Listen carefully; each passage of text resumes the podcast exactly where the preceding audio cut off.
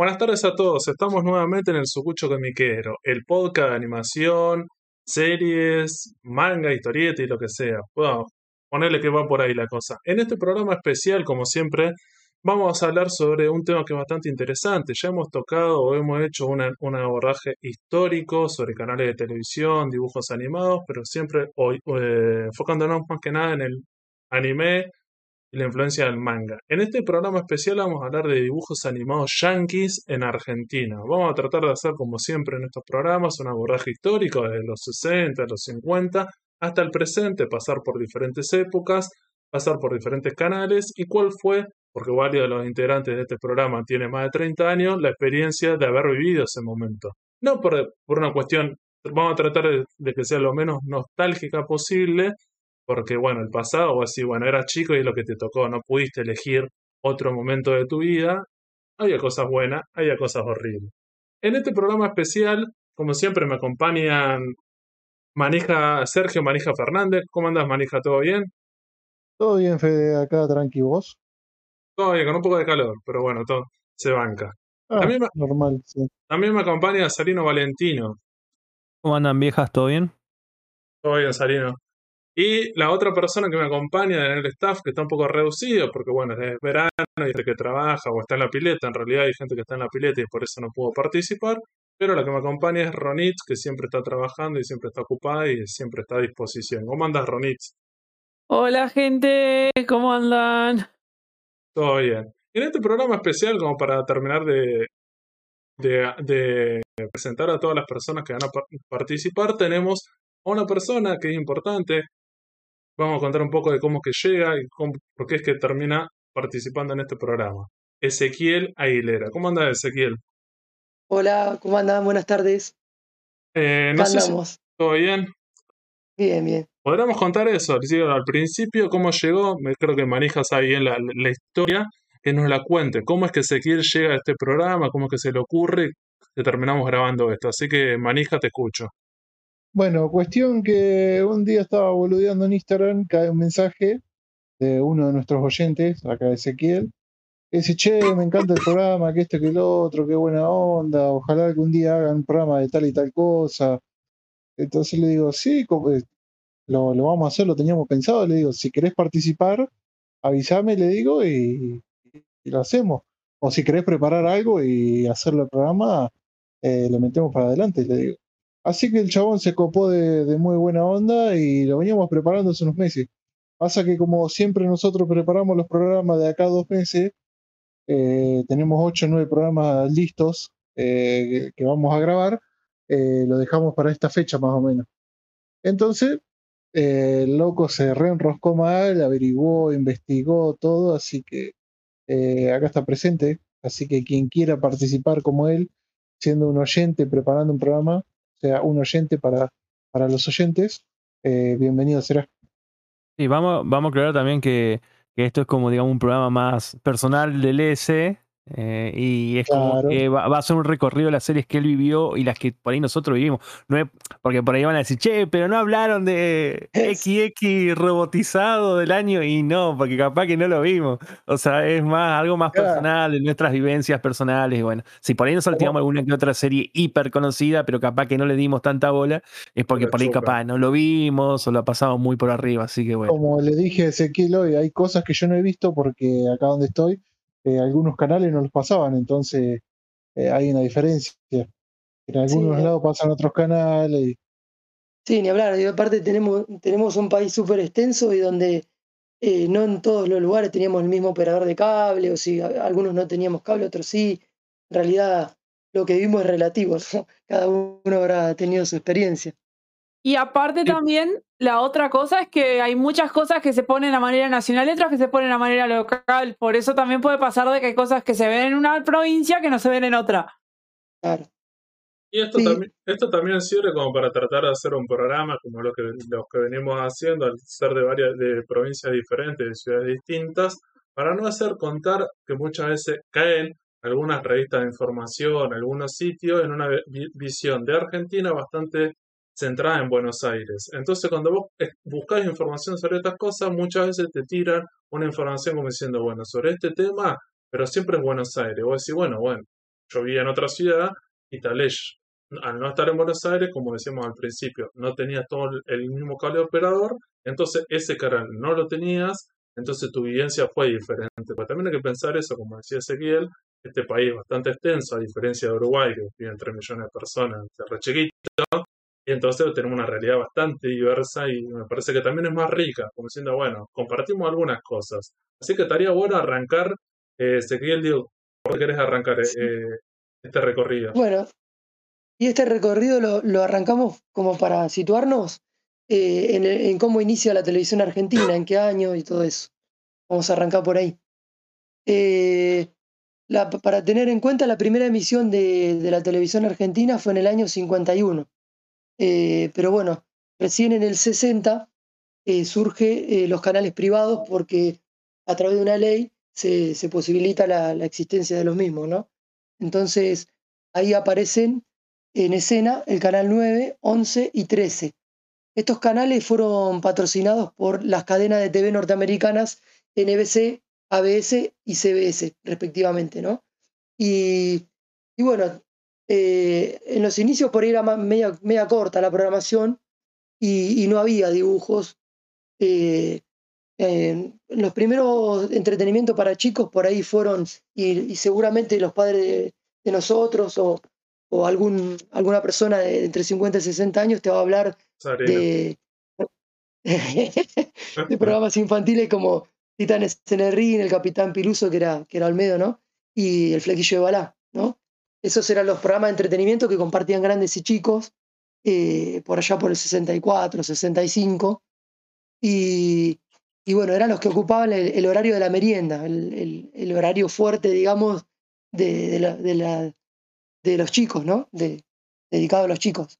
Vale, Eh, vale, vale aclarar que esto ya lo viste que habíamos dicho, Fede, no sé si te acordás el especial que había hecho Ailén sobre el tema de, de las, eh, las sitcoms, que en los 70s, en los 70 estaba como, más allá de que estas cadenas ya eran multinacionales como ABC y NBC y las diferentes cadenas, porque ya eran cadenas de, producciones de, bueno, de series, pero en realidad eran sitcoms la mayoría, eh, era justamente que acá en este país teníamos el maldito gobierno de facto en donde, bueno, este, controlaban también qué es lo que se podía pasar y lo que no. Entonces, una forma un poco más para lavarse las manos y decir, bueno, mira, eh, vamos a dársela a estas cadenas, estas multinacionales, que sabemos que van a pasar algo seguro, algo que no va a ser, entre comillas, dañino para la, la juventud y para los televidentes. Y bueno, es que pasaba que esos tres canales, digamos, pasaban Sí. las, las clásicas series que hasta el día de hoy siguen vigentes. pues, Hasta el día de hoy pues, suele pasar, creo que Canal 13 suele pasar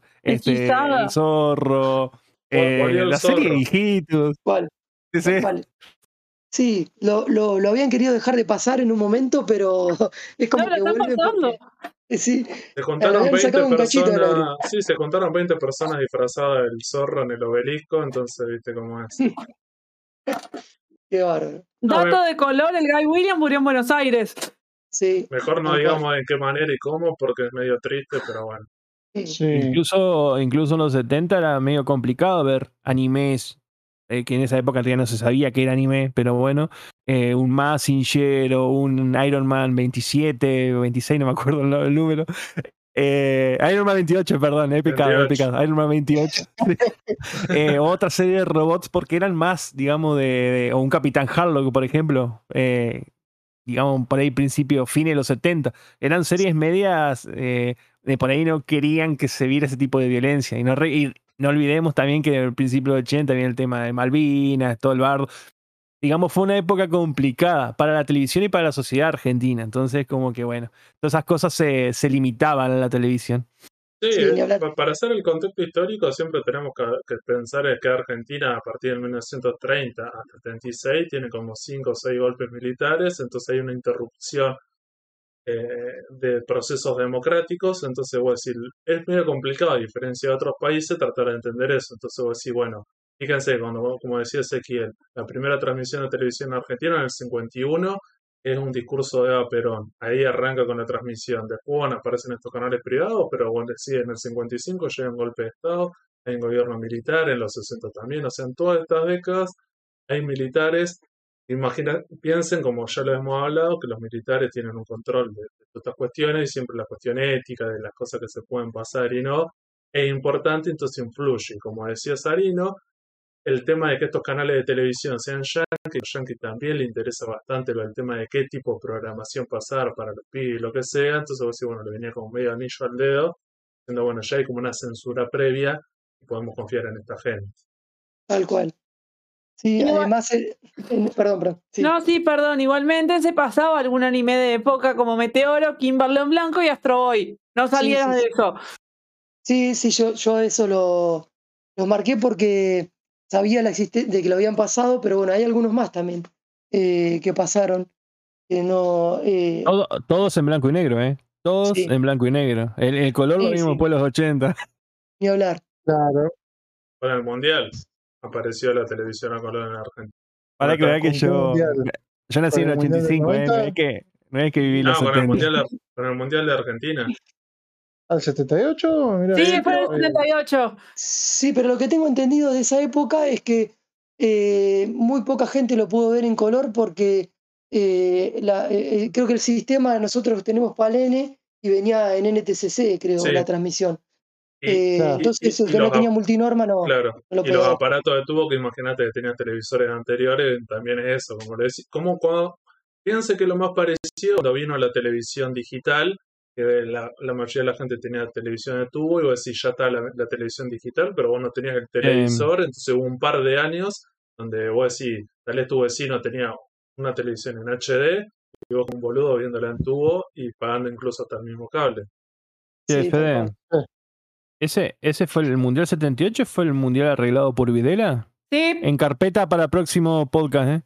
Sí, hay, inclu- Sí. incluso hay un, par de cuestiones medias complicadas eh, con algunos partidos que gana Argentina, que el presidente de facto Videla va a hablar con el otro equipo contrario al vestuario, le da una charla y después imagínense que ese equipo sale a ganar y en realidad pierde el partido. Y vos así, Talea, andás a ver lo que les dijo. Y hay un, una- unas cuestiones, no sé, con Perú, con un par de equipos que vos así, incluso está, como hay información sobre eso, incluso eso, varios de esos jugadores años después dijeron cosas de otras selecciones, Ese fue el famoso 6 a 0 Perú, ¿no? por Sí. ejemplo. Y aparte de eso, eh, también acá se arregló un mundial en el 80 que se llama el Mundialito, que se hizo para eso, para arreglarlo también. Y se le preguntó en un documental que se hizo acá, a Belange se le preguntó, ¿es verdad que arreglaron los partidos? Y se puso tan en Argentina 78 y en Uruguay y en el Mundialito del 80 y se puso tan caliente que mandó cortar la cámara en, la- en medio de la grabación. Qué raro Uruguay copiando a Argentina, pero Sí. bueno. Cuestión que en el 78 también estuvo el autor de Capitán Subasa en el Mundial, supuestamente, teniendo 18 años. Sí, Vino a sí, Argentina, estuvo presente en el Mundial y dice que de ahí eh, salió la idea de, de hacer el manga y bueno, eh, tuvo varios referentes y en el 79 con la explosión de Maradona en, Japón. pero la, referencia, la, Grande. re- la referencia principal fue Maradona en el Mundial Sub-20 en Japón. Que dice Sí. que Sí. cuando lo vio le voló la cabeza y dijo, listo, acá viene su Sí, vaso. sí, sí. Ya vio el 78 y después ver a, a- a ese equipazo de Argentina sub-20 porque Sí, sí. equipazo. Se, se goleó Sí, por- todos los partidos, tremendo fue. Ramón Sí, a Maradona- y, y Maradona. A Maradona no lo pudieron ver en el 78 porque no lo, no lo pusieron. Lo Estaba ahí para entrar, pero no lo pusieron. Sí. Pero, eh, nos fuimos de re de tema, perdón. Sí, Sí. No pasa sí. Pero lo importante, o sea, para volver con esto era que voy a decir en el 78, que tiene con la televisión a color en Argentina, que era por eso, como decía Ezequiel, no toda la gente podía verlo, y en Estados Unidos ya existía hace casi una década, había televisión a color. Yo me acuerdo, sí, creo que tenía varios años, porque bueno, a diferencia del presente, de la tecnología, una vez más, es mucho más accesible, es mucho más rápido, en todos estos procesos anteriores, décadas anteriores, siempre pasan varios años en llegar. Entonces, por ejemplo, este fue uno de los casos. Incluso con la televisión, me recuerdan que la HD, saber que en Estados Unidos ya estaba y acá no todavía no llegaba. Recuerdan toda la inversión que había tenido que hacer los canales de Argentina, todos los cables operadores para hacer toda esa movida, comprar Ah. las cámaras. Recuerdan que Comprar el hicieron todo, sistema. todo el sistema Sí. y todo eso, y como que tardaron, o al principio solamente eran un par de canales, no todos, y como que bueno, como y la gente como tenía televisor, los viejos, Entonces vos no veías la diferencia, entonces era como medio al pedo, fue raro. Pero digo, volviendo, entonces estábamos en los 60, digo, no sé si te Sí. quedó algo más del inicio de la televisión y los 60, como para, para meternos con esto. No, no, eh, como un datito ahí, eh, una persona que estuvo ahí en, metida con la compra de equipos y todo eso en, eh, en el inicio de la TV fue Jaime Yankelevich, eh, papá de Yankelevich, el marido de, de Cris Morena, ¿no? Ahí, Eh, ahí es el inicio de todo. ¿mm? claro, y ellos tienen, Ahí tienen la, que ver la meritocracia, ¿cierto? Y sí, tienen que ver con, con la televisión de principio a, hasta, hasta la actualidad, ¿no? Eh, bueno, Y otro Bueno. dato de color, el Yankelevich también fue el que medio manejó para traer tel- la televisión Uruguay, pues también medio que hizo un par de contactos para ponerse de acuerdo con un par de gente de acá y ups, apareció la tele acá. ah, mira, Por eso de, to- todos, somos, todos somos hermanitos. ¿Yankelevich es uruguayo? Uruguay. No, no, no, no, no. Eh, argentino, Yankelevich argentino es. Nacionalizado Sí, sí. uruguayo, me parece. O lo querían nacionalizar. no. Acá directamente hay una anécdota que cuentan de un conductor argentino muy que, que es muy famoso acá en Uruguay, que al loco le iba muy mal en Argentina y le dijeron, lo- la ge- le venite a Uruguay que te va a ir bien. Y así pasó. Nada más. Bueno, y de, y de Uruguay se Uruguay, un vino, país hermoso. sí, Víctor Hugo, ¿no? De Uruguay se vino Víctor Hugo. Sí, Víctor Hugo. se hizo famoso por el relato del mundial, pero bueno, no estamos Eh, yendo de vuelta. No estamos yendo a buscar el mundial. y por suerte vino Natalia Oreiro también. Mm. Sí. Si no hablamos de fútbol. no. Eh, bueno, eh, volviendo, volviendo para atrás, eh, por ahí una, una pregunta que nos podemos hacer es, o por lo menos me la hice yo, digo, bueno, que Argentina en cuanto a animación, que digamos que, que tuvo, que se apareció algo ahí, bueno, y, ahí encontré dos referentes, que de los cuales uno lo, lo conoce todos, por ahí las, las generaciones más jóvenes no tanto, pero nosotros seguro, eh, que es Manuel García Ferré, ¿no? Que si bien no es argentino, eh, porque es español, pero bueno, él se radicó en nuestro país a los 17 años y fue el creador de, de Hijitus, eh, de, de Calculín, de el libro gordo de Petete, Antiojito y Antifaz, bueno, entre otras cosas. Eh, de Sarino, hecho, ¿cuál es tu uno- personaje favorito de todo eso? Porque la viste. Ah, Fede, como que vos tampoco lo has visto, o sea, vamos, no te hagas el pendejo. Yo, yo lo que puedo decir es que me compraban la anteojito. Eso sí que todos los meses Sí. la esperaba y era como. más A de mí uno, Sí, ese. no, que más de uno ha tenido seguro la bibliotequita chiquitita esa del anteojito que, Sí. que tenía todos los. La, Villiquen también tenía lo mismo. La Yo, yo también tenía tenía. una que era la roja, que eran los clásicos, pero Yo después tenía el azul. ah, estaba el azul y después creo que había una amarilla. Lo trucho que tenía esas cosas que eran un montón de libros clásicos que por lo general estaban buenos, pero eran como más- versiones abreviadas. Eran como selecciones de capítulos. Eso era una parada. Yo me guardé Platero y yo de la colección azul. Porque he guardado eso, pero bueno. Eh, mi personaje favorito es Trapito. Siempre fue- No piensen mal, pero siempre fue Trapito. Siempre fue mi personaje predilecto. Me, me encanta. Aparte es re tierno, re tranqui. Y es un personaje infravalorado, porque nadie le dio- nunca le dieron tanta bola. Casi siempre es o el Larguiruchi, Hijitos, eh, ¿cómo se llama el tío Antifaz? Todo Sí. eso. Igual, algo que vale, también algo que, si bien eh, me he adelantado un poquito a los 80 y 90, que cuando García Ferré saca la revista Antiojito, también fue cuna de varios autores de dibujos, digamos, de cómics en realidad, porque ahí estaba, entró Montag, entró toda la, camada de esos artistas de los 80, de dibujantes, ¿no? Dibujantes de cómics. En los 80 y 90 fue gracias a la revista Antiojito. Villique también tenía lo suyo, ¿eh? Villique también, pero bueno, lo que más consumía el Antiojito. Sí, sí. arranqué, casi no, vi- no vi nada de eso, pues yo arranqué con las genios, así no, no puedo decir mucho.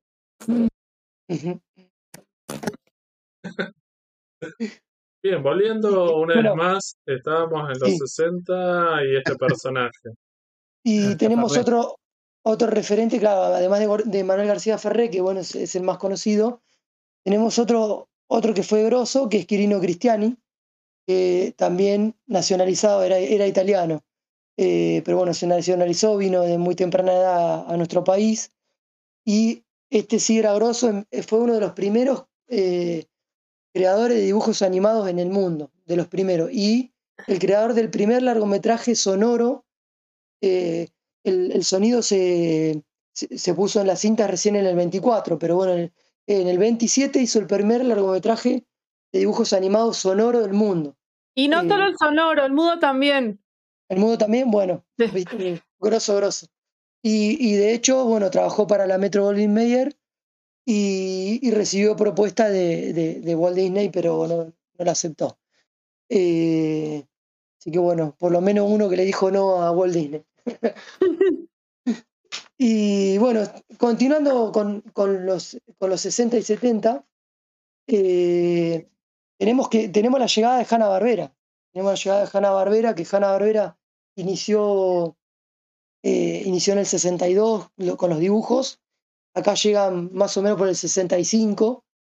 Y bueno, los dibujos de, de Hanna Barbera son muy conocidos porque lo, lo, si no lo vivieron, eh, no sé, en, en Cablín, no sé dónde la pasaron. Nos pudrieron no sé. la cabeza, nos pudrieron ah, la cabeza. Sí. El otro día lo hablábamos en el grupo de cuando Cartón Network era codificado, era Hanna Barbera. Era el lo que después fue el Boomerang. Y, y lo nos que pudrieron. Sí, en, en, Cartoon Network, en, en Boomerang, bueno, lo, lo recontravimos. Eh, los Picapiedra, los Supersónicos, Huckleberry Home, eh, el Oso Yogi, Johnny Quest, bueno, Don Gato, Tiro Loco Macro. Eh, después ten, tenemos los autos locos, eh, eh, más adelante Scooby-Doo, ¿no? Pero Inspector bueno, Ardilla. Sí, Inspector Ardilla. Yo defendería, pero tremendamente, porque si en algún momento hacemos un duelo cartoon anime, bueno, yo pondría en batalla a los Picapiedra, ponerle que los salvaría ahí como un dibujo que, está bueno, que es entretenido, que tiene, tiene ahí un, un, un contenido un poco más, viste, eh, más salvable, qué sé yo. Eh, Picapiedra era un, era, un, era un bandido, ¿no? Pedro era un vago, era un. No, es que fue la primera crítica, los, fue la primera crítica a la sociedad antes que los Simpson. Claro, exacto. Sí, sí, era como una ah, sitcom de, de, muy como de. Eh, los supersónicos también, ¿no? A la sí, los supersónicos también.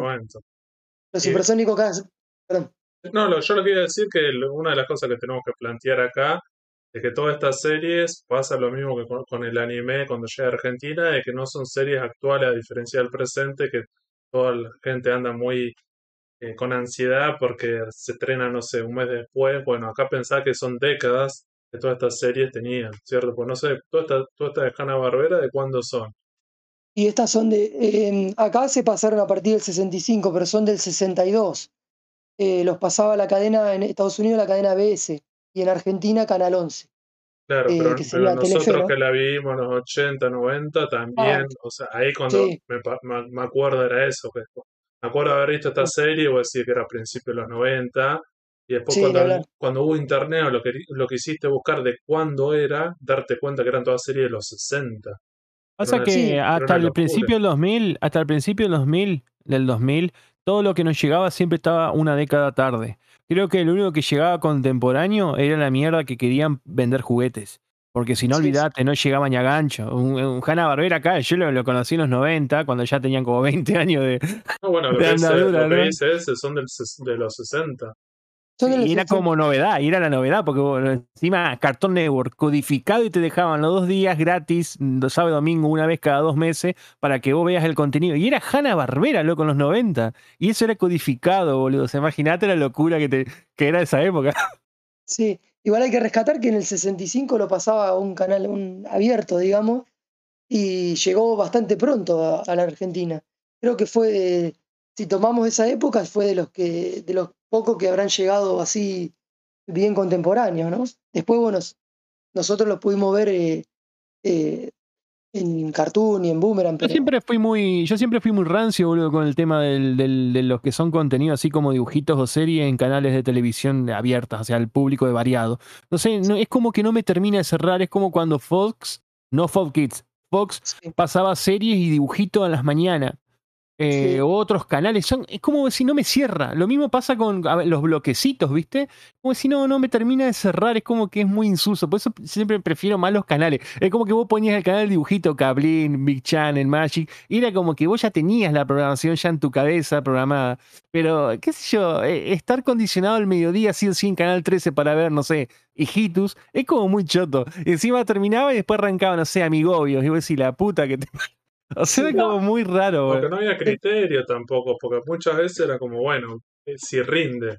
Como Ahí tratar de pensar la diferencia que tienen que ver los canales de aire con los canales de cable que manejan otro. En ese momento el rating era muy diferente. Entonces, si ponían una serie y no rendía, y la levantaban al carajo. En cambio, tal vez esa serie en un canal de cable tenían menos pretensiones y bueno, podía durar más. También era. Porque pasaba eso con un montón de series, como decir, la arrancaban por acá y listo. Una, la cortaban donde ellos querían y ya está, no podía seguirla. Y tampoco era que pensaban en el horario según lo que es la Argentina, sino que se, se basaban mucho en el esquema de lo que era la televisión americana. Porque en, Estados Unidos, tipo, el- en los sábados de mañana es el bloque infantil. Entonces acá siempre se tuvo la costumbre de que sábados y domingos es el bloque infantil. Los No fue que dijeron, vamos a los, pensarlo. los clásicos Saturday Morning Cartoons. Sí, Sí. De hecho, lo siguen haciendo acá, acá Telefe Mar del Plata lo sigue haciendo. Le ponen los bloques de infantiles el sábado a la mañana. Eh, eh, bueno, difícilmente lo ve la nena, pues se levanta tarde, mi hija. Eh, pero bueno, ¿me escuchan? Sí. Sí, sí, sí. Sí, sí. Eh, bueno, no sé con qué iba a retomar. Eh, estábamos, estábamos con Hanna Barbera. Hanna Barbera, para, para que sepan, vamos, por ella lo saben, eh, es- esa dupla se formó, o sea, William, William Hanna trabajaba en, en la Metro y, y Barbera era un, era un banquero. Y basa- básicamente eh, Barbera fue el socio capitalista y, y William Hanna fue el que, el dibujante, el que, el que aportó la, todos los libretos, todo, ¿no? la, la- Y la- la la verdad- parte artística. Y eso es, lo mejor, eso es lo mejor de la sociedad de cuando en esa época cuando hacían cosas, proyectos. Uno ponía el- uno tenía el talento y el otro tenía la tarasca. Era así. Eso hasta estaba ambientado en películas y todo. ¿sí? Y Joseph Bar ¿cómo es Joseph Barbera? Era, creo, Sí, sí. sí, sí. Sí. era, era, pero el talento lo tenía, eh, William Hanna. sí, Hannah lo tenía el talento, sí, sí, era el que creaba todo eso. Fue uno de los primeros en crear animales antropomórficos. Creo que ya estaba en Looney Tunes, si mal no recuerdo, pero creo que fue uno de los primeros en, en crear animales así antropomórficos. La, la Y- que Oso Yogi, ya empezamos así. sí, Oso. No. Bueno, estaba el, estaba el pájaro loco, que era un pájaro que hablaba, que era mucho más viejo también, pero no sé, siempre hubo algo, pero no, no era, no sé si antropomórfico, ¿no? Sí, en teoría lo es, si usaba zapatos. Sí, es verdad, usaba zapatos. A, a mí me, me decían Maguila Gorila. Hasta el día de hoy me dicen Maguila Gorila. ¿Cuál es el Maguila Gorila? Y pasa que yo, yo tengo como dos metros y pico y ando en una 110 y Maguila Gorila, viste, andaba en una motito también. Y Sí. El terrible simio, bueno. ¿Ya estamos grabando? Voy a rever. Esto no sale, ¿eh? También era de Hanna Ya. Barbera. en el próximo programa te vamos a presentar de esa forma. Muy bueno. Así que bueno, Hanna Barbera tuvo un éxito impresionante en Estados Unidos y bueno, eh, enseguida se, se expandió, ¿no? Sí, pero igual, igual el- el- la clave y el punto, vuelvo a retomar esto con Cartoon Network porque fue cuando lo compró Turner. ¿Se dice Turner o Turner? Sí. No sé. Sí, Sí, Turner. Sí, Turner. Lo co- Turner. cuando lo compró Turner y lo, lo quemó Cartoon Network en la época que era codificado, fue como, ah, era el boom. O sea, teníamos, encima era, eso era, eso sí era el HD de la época. ¿eh? Vos podías- o sea, sintonizaba el Cartoon Network cuando te lo dejaban gratis, porque yo nunca lo pude, o sea, siempre era codificado, ¿no? Eh, era ¿En tu casa excelente. Se una no pagaba ningún codificado? No, estábamos enganchados al cable. Bueno, eh, el tema.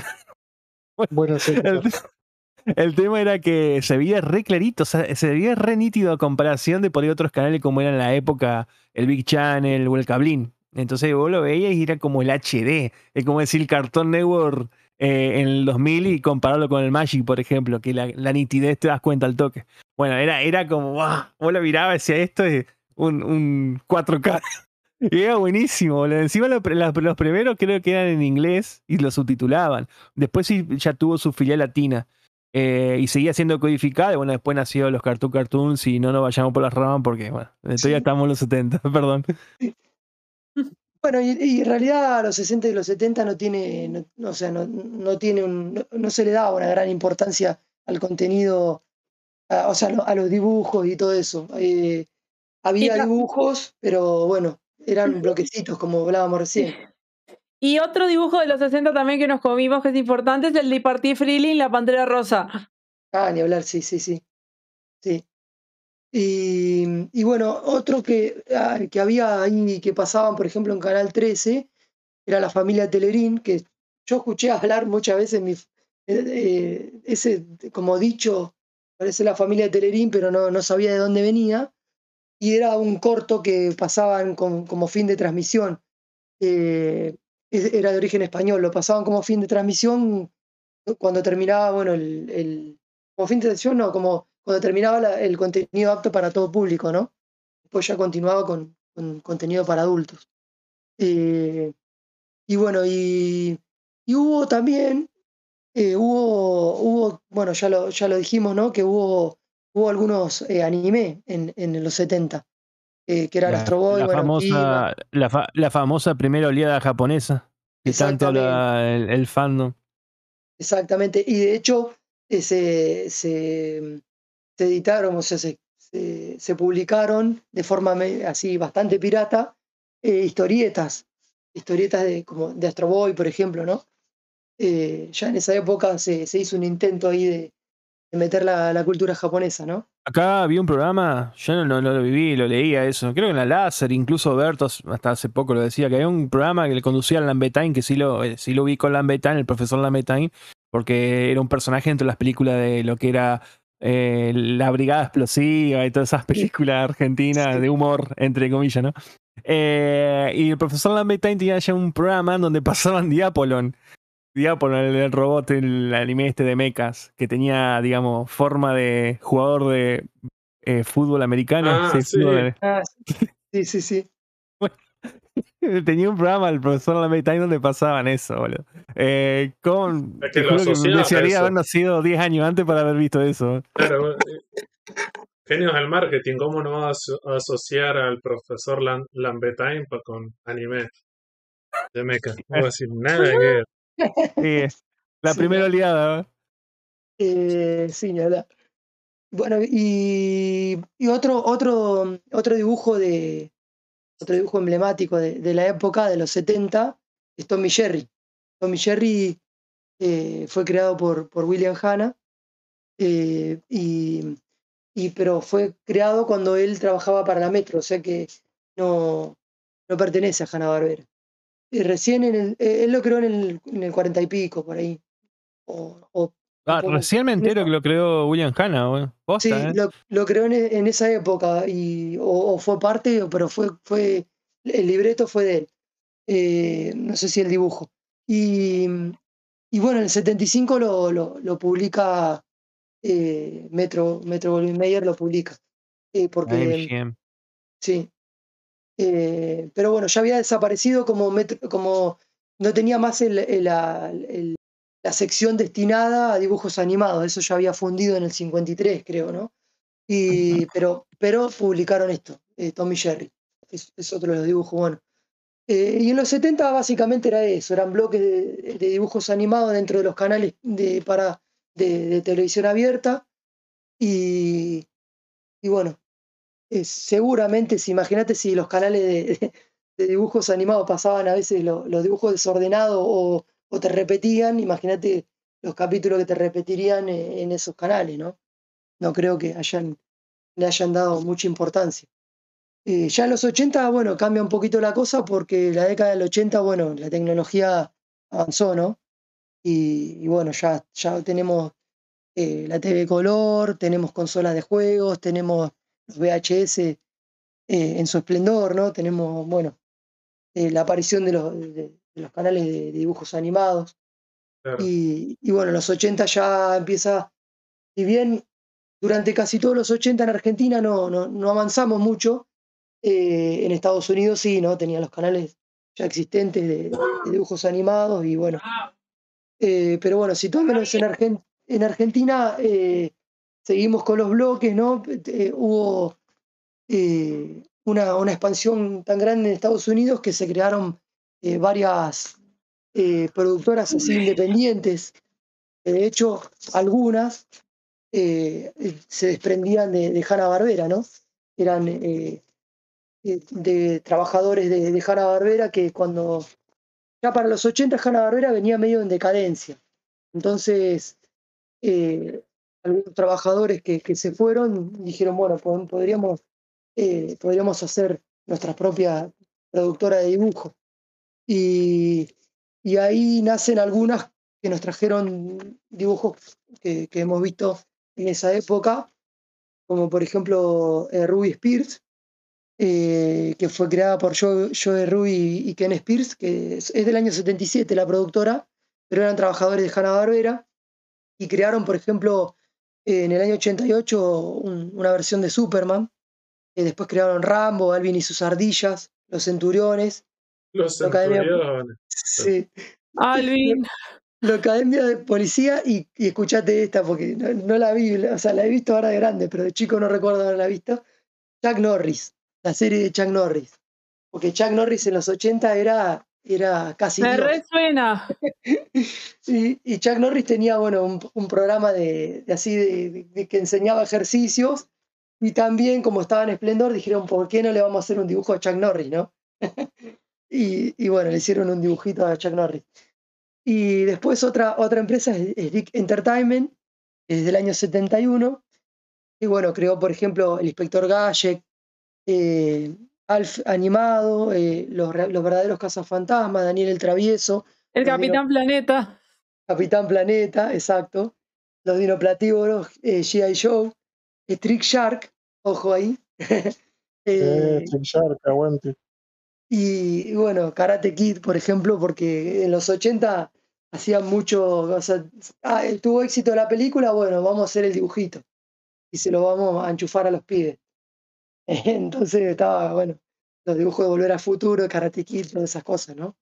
Eh, bueno, y otra que me pareció importante porque por, solamente por, por, tres, dibujos en particular, ¿no? Otra fue Rankin Bass. fue la creadora de, de- los Thundercats, de los Halcones Galácticos, de los Tigres del Mar, que no sé si, si muchos lo recuerdan, y de, Comic Strip. Que bueno, ahí Sarino seguro los conoce, porque hemos estado hablando de eso aparte. Eh, y bueno, lo- los Tigres del Mar, yo tenía un recuerdo, pero eh, muy patente de esa serie. Eh, muchos no la han visto, porque fue, la pasaron muy poquito tiempo. ¿Cómo se? Eh, los Tigres del Mar eran, eran, eh, eran unos, unos,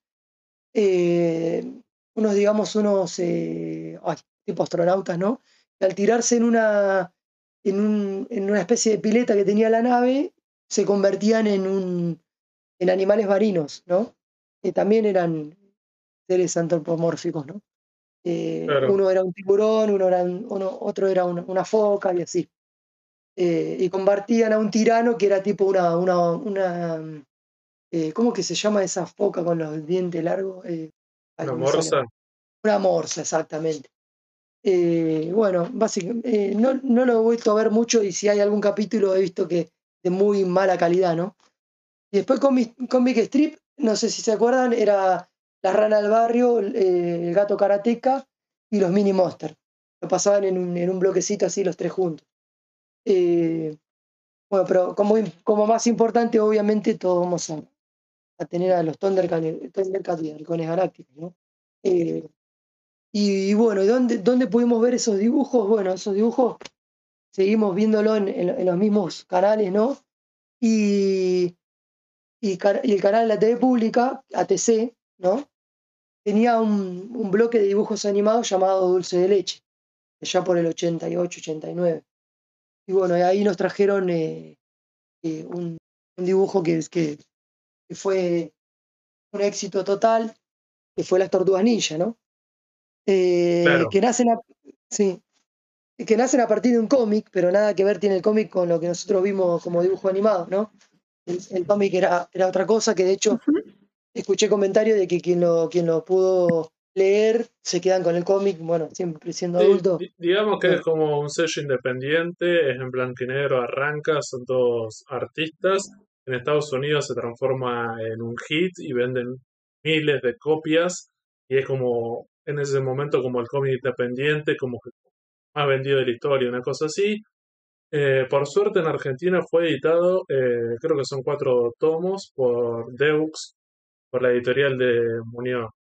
De Muñoz. El problema es que nunca la terminó y una de las grandes cosas, o sea, de una lista bastante larga de que que no la terminaron. Años después Ibrea publicó de las Tortugas Ninja, pero bueno, como una versión más moderna, porque bueno, Ibrea le tiene un poco de, de miedo a, la- a las cosas supuestamente arcaicas, como dice Leandro Berto, pero sí, la- la- lamentablemente pasó eso, que, que voy a decir, lo, lo publicaron en Argentina con ese problema. Le- Los dibujos animados es como más ATP, que va para Sí. otro lado, pero digamos que fue lo que realmente la pegó, porque con esos dibujos animados después tuvimos videojuegos, películas, merchandising y lo que sea. Incluso te puedo preguntar a vos, digo, ¿cuál de las cuatro tortu tortugas tuviste los muñequitos? ¿Cuál te gustaba? Sí. Yo tenía una Sí. toalla. Yo, Yo, yo no sé si se acuerdan en que Canal 13 tuvo el show de las tortugas ninja. Que Sí, lo conducía el hijo de el hijo de Altavista lo conducía. Incluso hay un- y grabó la canción, él mismo grabó la- el opening de las tortugas ninja y todo el mundo cree que esa es la versión latina y no, lo había hecho para vender el, el, el, el cassette, iba a Cassette. decir compacto. Bien de los El cassette. 90. Eh, que vendían el sí, sí. No, no, ese vos sabés que no. No, no, pero por ahí lo he visto, pero no, no, no lo he comprado. Piden fortuna ahora, por- pero vos sabés que no, nunca lo tuve tampoco de chico. Sí recuerdo el programa porque mi vieja me ponía esa poronga y Oh. tenía que fumarme eso. Eh, encima eran todos ahí los pibitos. y yo ya era medio boludón. Yo quería ver el, el dibujito, las tortugas ninja. Sí, Y, y bueno, eso después. creo que era- esa fue una estrategia comercial, porque acá también tenías el Club de las Tortugas Ninja. Sí, y era, era el pibe este altavista con dos muñecos también antropomórficos rarísimos. Y que, Sí. bueno, jugaban con los pibitos, que iban ahí todo de jardín de infantes. Bueno. Sí, ni hablar. Creo que, eh, no sé, ah, en la época ha sido uno de los juguetes más vendidos, seguro, las tortugas ninja. Y es uno de los juguetes más codiciados. Sí, Y sí, lo más eh, caro, ¿eh? porque Playmats, Playmats no lo pagaba cualquiera. ¿eh? Mi vieja tuvo que invertir, no sé, una banda de guita para comprarme un muñeco a mí y a mi hermano, boludo. ¿Y cuál te Imagínate lo que ¿Cuál te salía en la, en la época. ¿Eh? ¿Cuál te tocó? A mi, eh, yo era fanático de, Mike, de Mikey, Miguel Ángel. Y mi hermano era de Leo, de Le- Leonardo. Y bueno, mi vieja compró Leonardo y Miguel Ángel. Mi vieja me contaba que decía que yo cuando agarré el muñeco entré en estado de shock y no lo quería, no lo quería abrir. Lo quería ya de chico, era, se nota que era medio Era coleccionista. coleccionista, lo querías guardar en su, en su empaque original. Lo quería, lo quería Sí. dejar en el blister. Y mi vieja decía, Claro. pero no, abrilo, qué sé yo. Y hasta le doy conservo el blistercito de Playmats, de Playmates. El blistercito donde me vino el muñeco. Lo tengo guardado. Necesito esas cosas, las guardo. Sí, creo que, creo que los que los que eh, somos coleccionistas, bueno, yo me considero también coleccionista porque tengo cosas que soy medio, tengo ahí guardadas, ¿viste? Y tenemos así ese perfil de, de chico. Yo, si bien no lo guardaba por ahí en un, en un blister, pero era rencha pelota, me largaba a llorar si se me perdía una armita, alguna boludez, ¿viste? Sí, sí, yo tenía también. recontra cuidado, o sea, no, los usaba porque jugué con muñecos como hasta los 12 años, no sé, 13, pero eh, la verdad que yo lo- lo- los cuidaba, Lo- pero los valoraba ya de chico. No, yo jugaba algo Sí. que era agarrar los muñecos, iba al patio, hacía un pozo, los enterraba y los golpeaba con un martillo. Y después los desenterraba y por lo general siempre alguno se rompía. Me acuerdo que un tiempo Yo- jugaba con eso y No, rompía no, un vos sabés que yo no. Rambo, Yo como tengo un- Yo, tenía un yo en mi casa tenía. Yo en mi casa tengo un fondo re amplio. Y me acuerdo que teníamos árboles frutales y todo esa. eh, es lleno de árboles de toda clase. Y me acuerdo que hacía. eh, yo jugaba ahí en- con los muñecos, los ponía en diferentes árboles y los unía con. eh, le, le ponía cositas, alambre, hacía todo, ¿viste? todo como lo veías en, la, pro- en las publicidades de la tele. Bueno, así hacía yo en los árboles. Y ese era mi, mi mecanismo de diversión. eh, jugar ahí entre los, entre los árboles con los muñecos. Podríamos hablar algo de eso que tiene que ver con las publicidades. Cuando aparecen estos canales de televisión que ya son exclusivos, muchas de estas series hay que reconocerlas, que se las, las hacen más que nada como una publicidad larga para vender los muñecos. Y en estos canales de televisión infantiles había un montón de publicidad que te bombardeaban con cosas que vos decís eran imposibles y era siempre un pibito como recontento y siempre eran como vehículos y o estructuras zarpadas. Y era eso, como diciendo, voy a 10 minutos, tla, un montón de publicidad, incluso te quedaron grabadas, incluso hasta el Magic o Cartoon Network o sea, décadas lo- después siguieron haciendo esa movida de quemarte la cabeza. Y lo gracioso es que muchas series de estas que estamos hablando americanas se terminaron justamente por ese motivo, porque hay una ley en Estados Unidos que dice que los, los dibujitos que se deben pasar en el rango del horario de la mañana tienen que ser educativos. Y empezaron a mirar eso y como vieron que era un nivel de comercial violento para todos lados, dijeron, no, se acabó. O los ponen en otro lote o los terminan. O, Y obviamente los terminaron. o después muchas de esas Claro. series también se cancelaron en su momento cuando dejaron de vender los muñecos. Porque eso era lo que le daba realmente la guita. Y estas series tampoco no eran tan baratas. Sí, bueno, bueno, Sí. Fede, pero eh, no te olvidé que está eh, en la década del patilludo hijo de Remil. Me acuerdo que vos tenías dos opciones. O te comprabas el original Playmates, Bandai o lo que sea, o la poronga de Joxa y toda la mierda de Kennel, que era una reverenda garcha. Eh, me acuerdo que te comprabas un Rambo, lo abría de pierna y ya se quedaban flojas las piernas, parecía, digamos, ahí estático, no, no se movía. Y, y recuerdo patente que varios de esos, de los originales, que es lo, lo- lo que es Playmates, o por ahí otro tipo de juguete, yo el, el que tengo y que te juro que lo, lo cuido como oro porque me acuerdo que me salió mucha guita, pero mucha guita, creo que fue parte de mi estampita de la comunión que fueron invertidas en ese muñeco, fue del, del el vaquero de los Cowboys. Los vaqueros de Mu Mesa, en realidad es Cowboys of Mu Mesa, no sé si alguno recuerda ese dibujo. sí. Eh, también son animales antropomórficos y se pasó en plenos 90 en, en la, en la era dorada del Big Channel. Eh, y también era ¿Cuál eh, una serie de- creada por un, creo que fue uno de los dibujantes del cómic Las Tortugas Ninja. Y también eran todos vacas antropomórficas ubicadas en el, Sí. en el lejano oeste del siglo XIX, donde cae un meteorito, se hace mierda todo el planeta. Se le, en, la, en la parte de Norteamérica, donde estaban todos los vaqueros, se levanta como una llanura gigante. Esa parte se contamina radia- con radiación.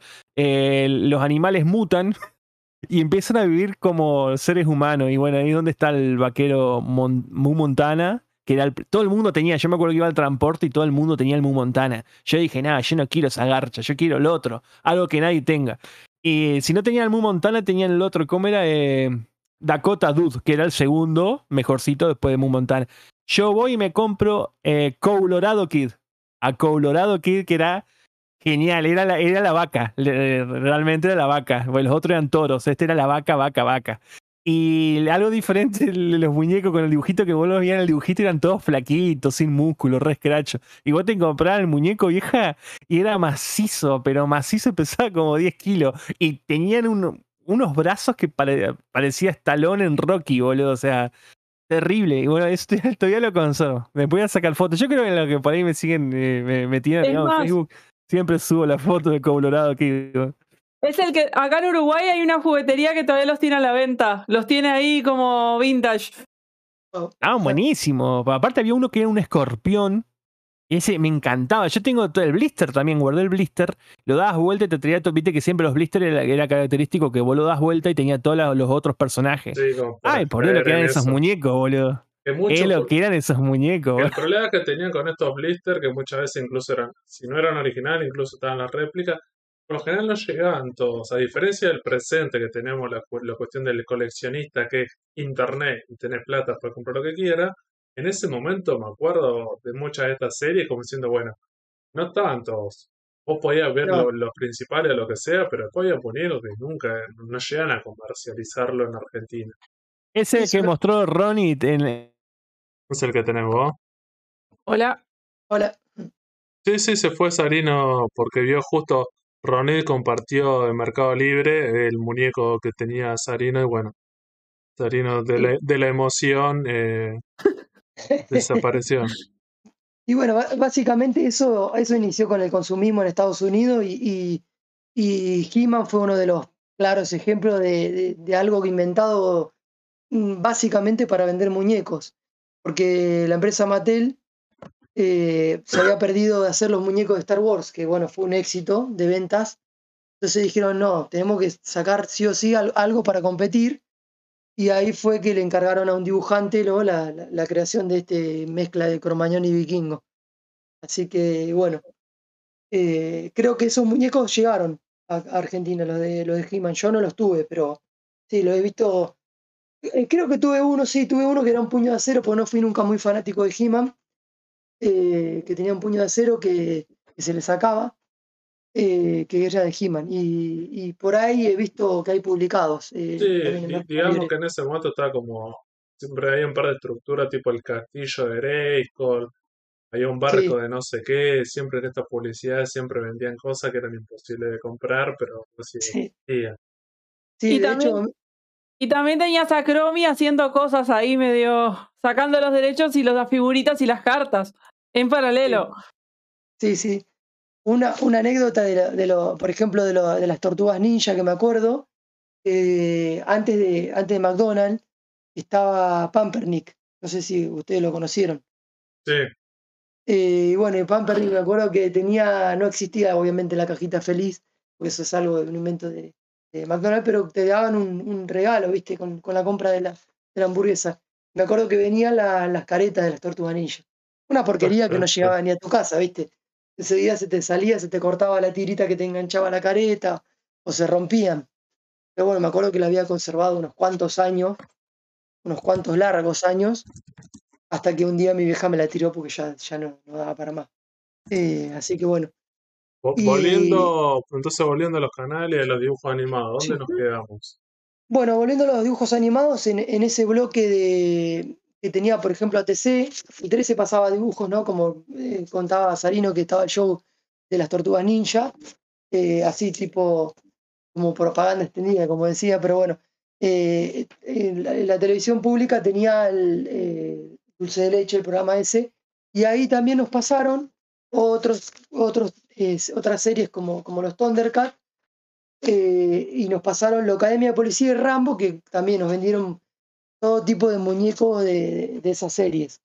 De, de la Academia de Policía, eh, la verdad que un- algo que siempre anhelé tener de chiquito, no, no llegué a tenerlo. eh, me pasó con toda la serie, creo que los vehículos, no sé si a ustedes les pasó, los Yo vehículos del- tenía, la- yo tenía el auto el que se dividía. Que se dividía, bueno, ese Sí, lo quise yo, siempre yo, tener y no lo yo, lo tuve. tu- yo ese me acuerdo tenerlo, pero eh, yo rompí todo, no, no Eh, conservo nada, pero me acuerdo haberlo tenido. Claro, venía eso, venía el altavoz, ¿te acordás que tenía el altavoz como Ah, tenía el personaje, el morocho que imitaba las voces, que sí, usaba el altavoz? eh, que ahora no me acuerdo el nombre, me acuerdo de, de Mahoney que manejaba el auto y el compañero era, eh, era este, este que hacía la- todo tipo de sonidos. Y bueno, estaba el altavoz que venía, que venían, y algo que el otro día lo vi publicado y también me acuerdo que lo, eh, lo deseaba tener, pero hoy seguro que era incomprable, era la, eh, como es la cárcel, la, la- la academia de policía, ¿no? Eh, que era la academia y cárcel, ¿no? Tenía la, la- para, para meter eh, en, atrás de los barrotes, ¿no? A, algunos de los malhechores, ¿no? De los, de los enemigos. Y, bueno, tuve, de esa, de esa serie tuve a, tuve a Suichu, que era el, enanito, venía con una linterna y venía con un, una especie de, eh, de buzón, dentro de un buzón escondido. Eh, y, me acuerdo que venía, venían un montón, tuve, tuve a Tackleberry, que era, venía con una motito chiquita, que era también, eh, parecía un, bueno, medía como dos metros y el personaje y venía con una motito re chiquitita. Eh, pero bueno, es, eso no, también no- es una que recuerdo de lo, que he, comprado, o me han comprado, porque no, no, vi nada efectivo, me han comprado juguetes. Y bueno, y otra que, también pasaron en ese bloque, que, también, bueno, recién hablamos, era Rambo, ¿no? Rambo, bueno, eh, se vendieron un montón de muñecos de Rambo, de hecho, eh, Hoxa sacó, sacó algunos, algunos eh, eh, en particular, como era la, me parece que era la Fuerza del Desierto o algo así, ¿no? sí, Eh, que, venían, que venían con otro, con, con otro camuflado, un camuflado, un camuflado marrón venían los personajes. De hecho, de hecho, yo tuve dos Rambos, uno que venía en cuero con el pantalón verde y otro que, que venía eh, con, con la, la remera blanca con el logo de la Fuerza de la Libertad, que era como se llamaba el grupo de él, y, la, y, y el pantalón azul. Bueno, Rambo también, otra de, de las series que pasan en base al éxito de, de las películas para adultos, de la película de acción, y tuvo nada más que 65 capítulos porque dudo que haya tenido mucho éxito. Eh, yo la, volví a ver porque la, recordaba con un, con, un grado de, nostalgia amplio. Y estaba ahí en la nebulosa de los recuerdos, digo, bueno, la voy a ver. Eh, es, un- es repetitiva, es, el, es el- esquema de la película en 22 minutos. Todo recontra resumido y pasa todo rapidísimo. Y, Por 65. Sí, sí, por 65, exacto. Re- lo único que tiene diferente es que a partir del capítulo 39, no lo vi todo claro porque si no sería una locura. eh, a partir del 39, digo, ¿dónde aparecen los otros personajes? Bueno, a partir del 39 te aparecen Ninja Blanco, TJ, eh, bueno, y otros, otros de, los, de, de los enemigos de, de Savage. Eh, pero eh, al principio eran nada más que Turbo y, y la chica que no me acuerdo cómo se llama, que se disfrazaba. El- lo de Rambo, sí, lo de Rambo. vos sabés que algo muy nefasto de, de las fiestas de Navidad, una Navidad, fue que Papá Noel me tra- a mi hermano le trajo Rambo y a mí me trajo Turbo, boludo. Turbo me trajo. A veces me pregunto, ¿qué mierda hice mal en mi vida para que me trajera Turbo, hijo de remil puta? Bueno, No, no, posta, güey. yo tuve, yo tuve, el primero que tuve fue el, el coronel Trauman. y Era un garrón que tener el coronel, porque vos querías a Rambo, no querías al coronel, ¿viste? Después sí, me llegó Rambo. eh, tuve varios, tuve dos Rambo. Y uno de los Rambo venía con un paracaídas, que me duró medio minuto. Pero tenía el paracaídas, ¿no? Sí, sí, yo me acuerdo haber tenido ese paracaídas, era retrucho, después me tuve que hacer uno mía, trucho. así con una, Sí, sí, con, con una bolsa, no me acuerdo que lo había hecho, Sí, con porque la era, bolsa. las cerditas. sí, es muy de Y se te, engan- se te enganchó los cables afuera. Yo por hacer, eh, por hacer lo de la bolsa, revolía al coronel con la bolsita para que venga con el paracaídas y quedó arriba de un árbol, un árbol bastante alto. Yo tenía, no sé, seis años, siete, no sé cuánto tendría, y no lo pude encontrar, o sea, no me podía trepar tan alto, no lo pude encontrar. Y me acuerdo que un amigo me dice, ¿querés que le diga a mi hermano? El hermano era un pibe de 15 años, 13. Decile, bueno, decile, bueno, vino el hermano y dice, no, no está, bueno, la cosa que a las dos semanas caigo a la casa de este pibe amigo y tenía el coronel ahí, viste, no, pero me lo compré. este". hijo de puta. Ah, y Bueno. me parece la importancia de lo que era, los 90 y la infancia, que cuando hablamos de bolsa estamos hablando de supermercado. Las generaciones hoy en día, de un nene tal vez se habla de bolsa, tal vez tiene un significado. Yo soy mi infancia un Sí, poco más sí. complicada. Sin hablar. Me acuerdo cuando me acuerdo cuando me habían comprado el Tamagotchi, lloré para tener un Tamagotchi. Eh, pasó las dos noches, en la segunda noche el bichito me rompía las pelotas, eh, quería comer, se cagaba, se miaba. En la tercera noche se me murió. Agarré el aparatito, lo revolé, lo revolé al árbol que tengo en el fondo de casa y lo dejé ahí. Después me enteré, después me enteré como 20 años después, que si no sacaba la pina, lo reiniciaba, el bichito volvió a la vida. Ah, vos creías que ya estaba muerto para. Claro, may, bueno, la, la- la- la infancia de los 90. Bueno, pero no te habías querido con La Dragon verdad que Ball. eran, eran durísimos los cosos. Sí, sí. Sí. No, No yo, yo de esos juguetes me acuerdo pues jugaba con mi tío. Yo con mi tío me llevo poca edad, entonces tipo jugábamos con mi tío y de repente venía mi abuela atrás a cagarnos a pedos, tipo, no, jueguen porque eran recuerdos. No me acuerdo, la, la- la mayoría, el- por ahí los, los recuerdo que tengo un juguete. Yo tuve, no tuve tanto. Me acuerdo que, que lo- la mayoría nos, no las- nos la medíamos en el transporte. Cuando era, íbamos eh, jardín, primer, primer grado, por ahí. Eh, me acuerdo que un pibito caía con en el transporte con un Robocop. Y vos lo mirabas al. Robocop, lo tocabas y era macizo y de fierro, vieja. O sea, vos se lo tirabas a la cabeza a alguien, se le- pero le, lo, le abría toda la cabeza, boludo, porque era macizo. Y, y hasta tenía incluso ya del mismo uso como se, se iba como oxidando. Te dabas cuenta que estaba hecho de hojalata posta, boludo. Y nunca pude tener eso. El que sí llegué a tener fue a Conan. De mm, el, Conan el aventurero, la serie bueno. estaba. eh, ¿Cómo se llama este? El malo, no me acuerdo. Eh, El, ay, que era como una serpiente. ¿Cómo se sí, la serie una serie, no me acuerdo, pero ya. eh, Víboror. Bueno, Víboror. Eh, y yo tenía ese también, vieja. Vos lo agarrabas al muñeco. Era, ya de por sí era gigante, pero era macizo, boludo. Pero macizo, ¿eh? Ese tenía una piolita tal que vos lo, lo tiraba la piolita y movía el brazo así como que si se estuviera guanteando, pero tenía una espadita.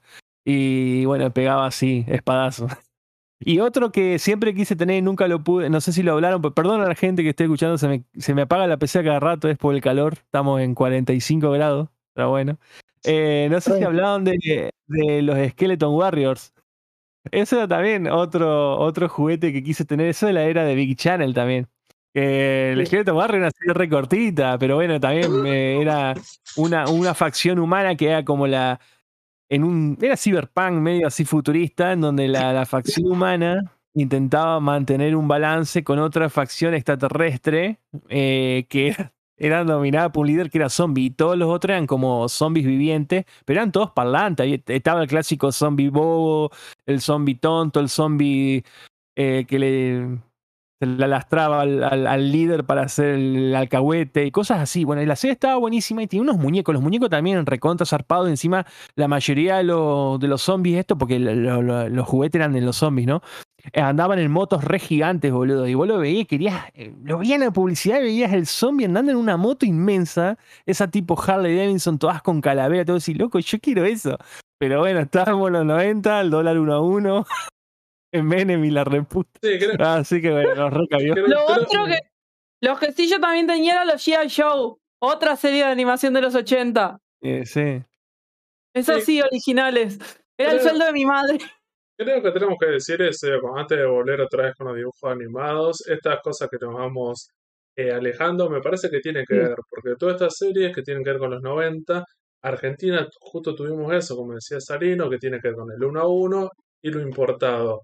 Y, estos, y muchas de estas series y los canales de televisión que te bombardean con publicidad, entonces tenemos muy ligados todas estas series con los muñecos, está como muy pegado. En el presente no está tan así, me parece, que vos podés ver otros dibujos animados, lo que sea, y no, no lo tenés tanto, pero en ese momento era eso, y por lo general esa serie No, no sé. tampoco los guiones y la historia no era lo mejor, o muchas eran bastante como una copia de la otra, y era bueno y malo y bastante simple, pero bueno, hay una cuestión fantástica de lo que era la publicidad y eso, y que tiene que ver con este contexto. Te voy a decir, bueno, no estamos, cada tanto hacemos estos comentarios de lo, lo de los juguetes, porque me parece que está muy de, de- de la mano. Así que bueno, ese, ¿con, ¿con qué estábamos? Digo, como... No, y de, y de hecho, y de hecho uno por ahí tiene el recuerdo recontra patente de una serie, pero por los muñecos. Por ahí yo pienso, una, una Rambo, si, no sé si me hubiese impactado tanto por el, si no hubiese tenido el muñeco, creo yo, no sé. No me parece algo que, que esté muy buena. Eh, pero bueno, no sé la apreciación de cuando sos un niño, ¿no? Pero bueno, volviendo al tema, eh, tuvimos, tuvimos también fábrica de juguetes en Argentina y, y funcionaron eh, para decir un par, teníamos a Hoxa, que, que ahí Sarino la nombró. Dios y mío. Que, que, bueno, fue la, fue la que hizo lo, lo de Rambo, ¿no? Pero lo de Rambo tenía una particularidad que, que tenían una- la mochilita, que hacía la mochilita sonora, eso no lo tenían los, los importados. No venía, eso fue una idea de, de Hoxa, de ponerle la mochilita Sí, con sonido. Sí, No, eh, eh, no, la misma idea, la misma idea de mierda que con todos los muñecos sobrantes de Rambo y los de Terminator decía, salió Rambo versus Terminator y vos veías un Terminator chiquitito, chiquitito y un Rambo al lado gigante en un cartón todo poronga. La Sí. concha de su madre, Shoxa, boludo. Y bueno, y nos masacró todos los muñecos del Mortal Kombat, de la Top Kids, que Sí. amo Top Kids, me encanta Top Kids. Y los muñecos Mortal Kombat, los de Street Fighter. Bueno, los Street Fighter estaban buenísimos. Los del Mortal Kombat. mm, o Los sea, la Mortal misma eran los de Rambo con la cabeza diferente, nada más. Sí, la La- cabeza la- le cambiaron la cabeza. Eh, pero el, cabeza el era de- Goro, me acuerdo el, el de Goro. Pero el Goro no era, eh, no era eh, articulado, boludo, era un pedazo de goma. Es lo de mismo que. Quintaro. Quintaro era eso. Sí, sí, Sí. y era como otra cosa, era como gigante, y era como todo de goma así. Sí, tengo entendido que hasta usaban los mismos moldes, boludo. O sea, no es que Sí, tampoco agarraban y decían, bueno, vamos a cambiar, usaban el mismo molde. Sí, sí, tal cual. Usaban el mismo y le cambiaban la cabeza. La cabeza era de un poquito de mejor calidad, la de Mortal Kombat, porque me acuerdo la de Rambo era una porquería que se la apretabas un día, de nada, Sí. y, y, y lo de Mortal Kombat era un poquito mejor, ¿viste? Pero era una porquería igual. También hicieron, Hoxa hizo lo de los cazafantasmas, es otra serie que también eh, tuvo éxito de- ahí en los 80 y, Estaba y en los 90. Tu- Tuve Sí, la momia. Tuve la momia que le apretaba los piecitos y se, se salía todo. Sí, Igual, Shoxa fue el primero que eso, ya lo hablamos miles de veces, pero bueno, me acuerdo cuando trajeron los muñecos de Dragon Ball, boludo. Cuando Dragon Ball nadie conocía, que creo que todavía era Zero y el dragón mágico, todavía nadie Sí. junaba Dragon Ball. Y los locos, ¿cómo lo publicitaron? Te clavaron a un Trunks eh, y a un Gohan y, le- le- y en la publicidad te decían, acá estamos con Bulma y Goku Jr., vos hijo de mil putas, No. o sea, Hasta Ah. eso la recontracagaron, boludo. Pero, Sí, poquito, hijo de mil. pero sí, boludo. No. Bueno, los 90 todo inimputable. boludo. Sí, y bueno, y Plastirama hacía los, los muñecos de G.I. Joe, Lucha Fuerte y Picapiedras. Eso no sé si lo recordaremos, no sé, yo, yo busqué un poquito para ver qué era. Bueno, G.I. Joe sí, la conozco la serie, la vi. Es tipo una copia de Rambo, una- algo parecido. Eh, los muñecos, una porquería, eran unos chiquititos articulados que tuve alguno, pero de rebote, porque no sé, alguien me lo regaló sin saber. Y- Bueno, lo- los mismos No. sobrantes de esos hacían los de Street Fighter, los mismos moldes. O sea, era la Ah, misma mierda, no. pero pintado diferente. Bueno, por ahí a un Sagat, por ejemplo, le- así le ponían las piernitas eh, con los shortcitos, todo, pero había algunos que eran los mismos moldes que J. Show, boludo. Y, y ni hablar de que hubieron otra. Yo, tenía yo tenía otro que tenía una mochilita que hablaba, pero era una, una copia de J. Show. Eh, lo que sí, J. Show es algo muy coleccionable. Gracias a Dios, yo digo que a mí nunca me gustó y no colecciono. Pero hoy en día es recontra coleccionable y re caro, vieja. Sí, eh. sí, Conseguir sí, lo he J. Show visto. es carísimo. eh. a mí no se me ocurriría ni. Y mi, ni y abuela los tiró todos. ¿Te imaginas la puteada que se comió de mi tío, no? o- Los tenía originales y americanos. No.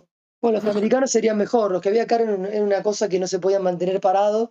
Onda los, onda los truchos de los caballeros del zodíaco. Así, muy Ah. trucho, muy malo. Y bueno, lo de lo de lucha fuerte eran, eran la, el, el mismo, la misma matricería del molde de, de los de He-Man, pero le cambiaban la cabeza, lo mismo, la pintaban diferente algunos. Tenías eh, al ancho Rubén Peuchele que era He-Man, ¿viste? Pero con, con pelo negro. Malísimo, ¿no? Una cosa muy mala. Eh, hacían esas cosas, ¿no? Todas estas eh, empresas que, bueno, eh, jugueteras, eh, había distribuidoras también, como por ejemplo Cartán, ¿no? Que era la, la que traía los, los de Taiko. Todas se, se fundieron porque en, en, el- en la época de Menem abrieron la importación y chau, a la miércoles. Se, eh, vinieron de Taiwán, de todos lados y olvídate que te iban a traer un, un- muñeco de, eh, qué sé yo, bueno, si traían bueno eran carísimos, porque si bien era el 1 a 1, en, Estados Unidos también eran caros, ¿no? Pero bueno, por ahí tuvimos el acceso a comprar alguno esa en, esa época, eh, ese, eh, vos recordarás, no sé, pero eh, me acuerdo que era el 1 a 1 y mientras un muñeco te salía en Norteamérica salía 50 dólares, acá también salía 50 dólares, pero el norteamericano te ganaba 3 mil dólares y acá te pagaban 300, el- un, Sí. 300 dólares un sueldo. Entonces ahí estaba la sobreexplotación. Y vos decís, loco, no, no, no podías comprar algo así. Es más, me acuerdo que el, el dibujito de Chase y los guerreros rodantes en tu puta vida ibas a ver un muñeco de eso en la juguetería, porque eran incomprables, boludo. Argentina no ten- el, argentino no tenía poder adquisitivo para comprar esos autos, plantas, esas plantas mecanizadas. eh, era pero genial ver eso. Vos veías la publicidad, pero no los podía, no lo, era incomprable eso. Era o sea, así le fue también. Sí, era, me acuerdo de ir a la juguetería y quedarme horas mirando los juguetes como pelotuda porque no los podía comprar. Pasaba eso. Y sí, lo que le pasó a Barbie, eh, Barbie tuvo que ser reemplazada por un bebé de Jolibel. O sea, era la clásica, boludo. O sea, incomprable una Barbie. No, yo justo tenía suerte porque tengo familia en el exterior y, me, y cada tanto venían con regalos de cosas y justo entre- en, en la, en la ronda ligaba algo que me gustaba, pero por eso pude tener mi primera Barbie, pero si no, olvídate. Y bueno, los, así. Nos fuimos hablando por la rama, perdón. De los 80, bueno, los 80 la cerramos bien eh, eh, en la TV Argentina porque nace Cablín. O sea, para mí, eh, o sea, de- de- después del Magic, eh, que fue la época que con más conciencia miraba y todo, Cablín fue, fue un canal que lo recuerdo con, con mucha, mucho agrado, ¿no? Me- Cablín fue el primer canal, ojo, eh, porque Sí. yo sé que esto no tiene nada que ver con el anime, está hablando de dibujitos Sí. y todo, pero fue el primer canal en donde hubo una pre-oleada japonesa a la Sí. que hubo, en, la que generó Magic ¿no? Pero la, la primera fue gracias a Cablín, fue como una pre-oleada japonesa, porque me acuerdo que le llegaban todos los sobrantes de Saban, o sea, todo lo que era Tatsunoko me- pasaba por las manos de Saban norteamericano, todo doblado así nomás. Recordemos que en México aún no estaba explotado el, el doblaje, el fandom del doblaje eh, hacia el anime. Entonces, por eso es que todavía no habían tantas series dobladas. Eh, eso se dio más en el 95 para arriba. Pero antes venía todo, todas las series de Nippon Animation que ya hicimos un podcast. Yo me acuerdo que hice un podcast sobre los cuentos infantiles adaptados al anime. Todos esos, todos esos, esos anime de Nippon Animation venían a Cablín. Cablín nos taladró con eso. Todos, todos animes tristísimos que nos hacían llorar. Eh, y ni hablar, bueno, también algunos que otro mecha. Grandizer, Sí. por ejemplo, que pasó, lo pasó Cablín. Fue, Mirá vos. fue un fue suceso, boludo. Sí, que podemos decir que, que Cablín fue el papá del Magic, más o menos, una cosa así, porque eh, el Magic heredó, heredó esto, pues eh, Se iban, pasándolo, se iban pasando los enlatados. Del Cablín Claro. pasó a ser al Big Channel y, y- y el sobrante de Big Channel iba a Cablín cuando recién arrancó. Ah, a Magic, perdón. A sí, Magic Kids cuando recién arrancó. Después Magic Kids hizo un monstruo y fue lo que fue. claro, Y vi quedó ahí el- muerto la historia. Sí. Bueno, la cosa que cu- cuando nace, bueno, en, en el, en el 88 fue eh, el primer canal latinoamericano eh, de dibujos animados. El quinto a nivel mundial fue. Así que Ah. fue, fue grosso Cablín. Eh, la verdad que fue, fue grosso. Sí, porque Cablín, fue- Cablín, Cablín encabezó entre los tres junto con HBO y no me acuerdo qué otro canal más, como los tres más vistos en los principios de los 90. Cablín, ¿eh? un, un canal de dibujito. Y el mismo Esteban Prol decía en las entrevistas que Esteban Prol fue uno de los que conducía Cablín, hacía los sketches y todo eso, mediados de los 90. Él decía que iba a los boliches o a los bares o algo, a tomar algo con los amigos, y se sentaba en la barra y ponía la tele, o sea, el mismo boliche, la tele de fondo, y, y ponían Cablín, boludo, a las 5 o 6 de la mañana. Ponían Cablín, boludo, y la gente solo lo que hacía mirando los dibujitos mientras tomaba algo. O sea, lo que era esa época fue pero totalmente nada que ver lo que fue después del 2000, que ya era más otro mambo, pero eh, qué época sana, la puta madre. Sí, y bueno, ahí, ahí, ahí vimos, como vos decís, los primeros, los primeros anime y, ahí vimos también todas estas series que nombramos. La mayoría las pasó Cablín. eh, y tenía producciones propias, por, por eso también eh, es, es como que como que Magic también fue un- una especie de. Este fue el experimento, digamos, y el Magic lo, lo, lo, lo capturó y lo, lo, lo potenció, ¿no? Pero Sí, Magic consoli- consolidó eso, de hacer las producciones exacto. propias. Sí, sí. Y Porque- fue el inicio de expandirse para afuera. Porque ahí fue, en el Big y el Magic fue lo primero que llegó el cable acá en Uruguay. claro. Que también fue para otros lados, pero bueno. Sí. Eh, y Esteban Proli y Cla- y Claudio Morgado tenían un, un programita que me acuerdo que estaban, nosotros no sabíamos que estaban de cabeza o lo podíamos intuir, pero bueno, no los veíamos de cabeza, los veías bien sentados. Los tipos estaban agarrados de las piernas, ¿viste? Estaban, estaban colgados y te hacían el programa eh, con las leyes de la, de la gravedad invertida, ¿no? Las cosas Algo, que algo característico, algo característico de esos canales también, que cada canal tuvo su CD de música. Eso también es. Un CD Claro. o sus CDs, porque tuvieron varios. El Cablín tuvo uno, eh, Big Channel tuvo dos, son nefastos. Y el de Cablín tuvo dos también, que también son medios chotos. Pero el mejor de todos es el de Cablín. A mí me gusta Cablín porque fue el más experimental, fue distinto, fue con artistas invitados. Los otros eran más, mm, más como no sé, sí, más pedorrones. Pero bueno, qué sé yo, cada canal tuvo su época de CDs de música.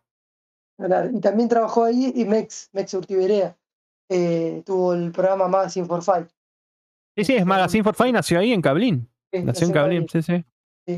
Bueno, ya, eh, ya nos metemos en los 90, la década de los 90 realmente eh, fue una expansión, ¿no? Con todas estas eh, productoras que nombramos antes que estaban consolidadas, ¿viste? Haciendo todo este tipo de dibujos con, los canales de televisión a full. Y bueno, y, en- Argentina tuvimos ya, bueno, en, los 90 nace Big Channel, que también, como, ¿viste? como decíamos, más o menos los mismos dibujos que Cablín pasaba. Eh, eh, creo que Big Channel tuvo todo enlatado, no tenía ningún programa. Eh, Eh, Big Channel lo que hizo al principio y que la pegó, que a mí me, gustó, por eso me gustó al principio, más allá de que llevaba los mismos latados sobrantes de, de ¿cómo es? De Cablín, como Fer Shemi de Holograms, Grandizer, eso era todo enlatado ya de Cablín. Pero lo que hizo Big Channel fue contratar las series de, de- ¿cómo se llama este, este tipo? Eh, Spielberg, que eran los Sí. Tiny Toons. Los Tiny Toons y Ajá. todo lo que era la- esa, esa camada, la Warner Bros., que ya también lo he dicho acá, como por ejemplo fue Tasmania o Tasmania, yo digo Tasmania, pero bueno. Mira Tasmania. Manía. Sí. Todo. Sí, sí, eh, o Animaniacs, Pinky Cerebro, Fenomenoide, toda esa camada de la Warner del principio de los 90 fue a parar al Big. Y fue una revolución porque fue- era, era nuevo, ahí no hubo distancias eh, de décadas, por ejemplo, a medida que salía. Se doblaba y se, y se, la- se largaba. Big Channel eh, acaparó eso y fue un gran dominio. Eh, el, el Tasmania, por ejemplo, era, está basado en el videojuego de Sega, está basado en ese dibujito Tasmania. Si nosotros hubiéramos comprado el jueguito de. Sega, no habíamos Sí. entendido nada, ¿viste? Tiny Toons es del año 91 y de ahí para adelante, o sea, cosas que tipo eran del año 90, 91 ya estaban en el 94, 95 dobladas Estaba y en emisión. Sí, sí. Animaniacs llegó al toque y yo me acuerdo de lo primero que salió, tazos. Los tazos Animaniacs largaban y se vendía, vieja. ¿eh? Lo que era la frenchita y toda esa mierda. Yo las compraba, tengo una cantidad de tazos de, de Animaniacs. Y de otra, tengo colección, sí, colección de tazos también, pero son los que yo colecciono, o sea, los, los que adquirí. No, no, no soy coleccionista de comprar. Pero bueno, conservo mis tazos. Pero sí, en los 90 del Big Channel fue, al principio fueron esos dibujitos, lo de la Warner Bros. Ah, también el, el- el dibujito de Batman también creo, el de, Sí. de Warner. Sí, sí, sí. sí. El de Eh, Batman bueno, y el de Superman. Ajá. Me acuerdo que creo que no, eh, creo que fue Big Channel que lo pasó eh, la tropa Rex, que me gustaba en esa época, cuando era chiquito. Y, y que bueno, me, Comic Strip también, también capaz que lo pasó, me parece que lo pasó Big Channel también, sí. Yo a Comic Strip lo vi en Cablín. Yo a Comic Ah, Strip Cablín, lo vi en- Cablín. eh, pero el de la tropa Rey, vos es que siempre me confundo. Sí, ese sí creo que lo pasó Big Chan, pero yo me confundo con Dinoplat. Channel. Yo me lo confundo Porque- con Dinoplativo luego. boludo. Siempre. Los, los dinoplativos, además de pasarlo la, eh, la TV pública, lo, lo- creo que los pasó sí también el Big Channel. Yo, yo lo de Dinoplativo lo, lo, vi, lo vi en Cablín. Bueno, los Caballeros Zodíaco también lo pasó Cablín. Los Caballeros Zodíaco pasó por casi todos los canales. Pero yo el primero que lo vi fue Cablín, me acuerdo. Pues la mayoría viste cree que el- fue Magic el primero. Denver también, me parece que Denver lo pasó Cablín, eh, al principio lo pasó Cablín Denver, me parece. Era Denver el... porque Sí, Denver el dinosaurio. Denver el dinosaurio, Jamie de Hologram, José Sí. Miel. José, Sí. José Miel, boludo, qué buen dibujito, la puta. Me estoy acordando del Capitán Planeta y sé que lo vi en el cable, pero no me acuerdo en qué canal. Capitán Planeta también lo pasó Cablín. Sí, sí, la mayoría lo pasaba todo Cablín, fue el que acaparó todos los dibujitos, fue el primer canal. Y por ahí lo que ya eh, tenían tanta cantidad de enlatados, que por ahí lo que ya no pasaban, lo sobrante, iba al Big Channel. Eh, y después, bueno, fue que Big Channel, los creadores se sumaron con Pramer y ahí nació Magic Kids. Y por eso que Magic compartió también, eh, eh, ¿cómo es televisión? Eh, los enlatados del Big Channel. Varios enlatados del Big Channel. Lo que, el problema que tuvo Big Channel es que en el año 93 comienza la transmisión de, de Cartoon Network en Latinoamérica. Entonces, bueno, algunas, algunas series ya no las podía pasar más. Eh, así que bueno, por ahí seguramente ahí fue cuando fue perdiendo también eh, popularidad y, y decayó. Sí, igual yo, yo, vale aclarar, yo, esto es personal, ¿eh? No, eh, voy a tirar de mierda, es personal, pero a mí nunca me gustó eso, los Caricatoon Cartoons o los Cartoon Cartoons que tanto se jactaba Cartoon Network, que fue la revolución de los 90, como Dexter, eh, las Sí. chicas superpoderosas, antes las chicas coquetas era al principio. Todos esos dibujitos de, de Gary Tartakovsky, toda esa camada de dibujante, a mí me pareció siempre nefasta, horrible, pero bueno, eran épocas para los pibitos que recién estaban entrándose a mirar Sí, televisión, Ya te agarró eh, iba como piña. Claro, yo ya era terrible boludo, yo ya... Claro, sí, Y sí, ya está con teníamos- cosas. Nosotros Claro. por ahí ya teníamos 8 años, ponerle 10, no sé, lo que, por ahí tenías 10 vos, ¿no? Yo tenía, no sé, 8, ponerle 7, 8. 10 más que nosotros. No, y, y en, en esa época ya esos dibujos, o sea, no sé, a mí tampoco nunca me atrapó la vaca y el pollito, todas esas cosas, no, no. Claro, a mí me, gustaba mucho Johnny Bravo y la vaca, el pollito, Dexter. Laboratorio de Dexter, Vaca y Pollito y las chicas superpoderosas. Dos perros miraba, en realidad miraba todo, pero no. eh, Johnny Bravo era el que más me causaba. Scooby-Doo Bueno. como que nunca me llamó la atención. A todo el mundo le encantaba Coraje, a mí no me gusta, por ejemplo. El coraje lo vi, pero no, no tengo muchos recuerdos. Otro canal que tuvo buena. eh, acá llegó tarde. En realidad tenía que haber venido un poco más, 5 o 6 años atrás, que fue Nickelodeon. Pero también tenía sus buenas creaciones, ¿no? Ren y Stimpy. Ya estaba requemado Ren Stimpy, pero Ren Stimpy es de Nickelodeon. Lo mismo que Doug. Nu- Nunca me Eh, gustó. Doug- sí, Doug es de, es de Nickelodeon. Pero también tenía muy, linda, muy lindas creaciones que a mí, a mi criterio, a mí, a mi gusto personal, le rompe el orto a Cartoon Network, por ejemplo, con las creaciones propias. Pero, Rugrats. que eran- los Rugrats, Rugrats, exactamente, esas de- de- son todas de Nickelodeon. Rocco, Rocco que ahora tuvo un- una reaparición ahí en Netflix y fue furor.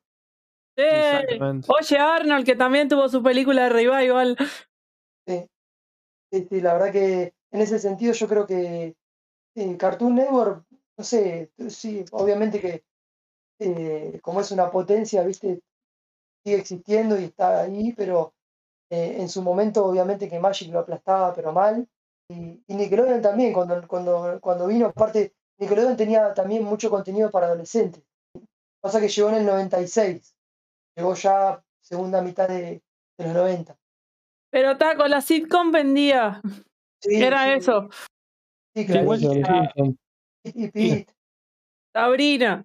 Yo Sabrina creo que yo creo que Cartoon Network, voy a pecar con lo que voy a decir, ¿eh? pero Cartoon Network pasó la, mi- a la mi- va, va a quedar en la extinción como va a terminar en TV, que siguen vivos por el gran poderío económico que tienen, pero en realidad es decadente la programación ya de por sí.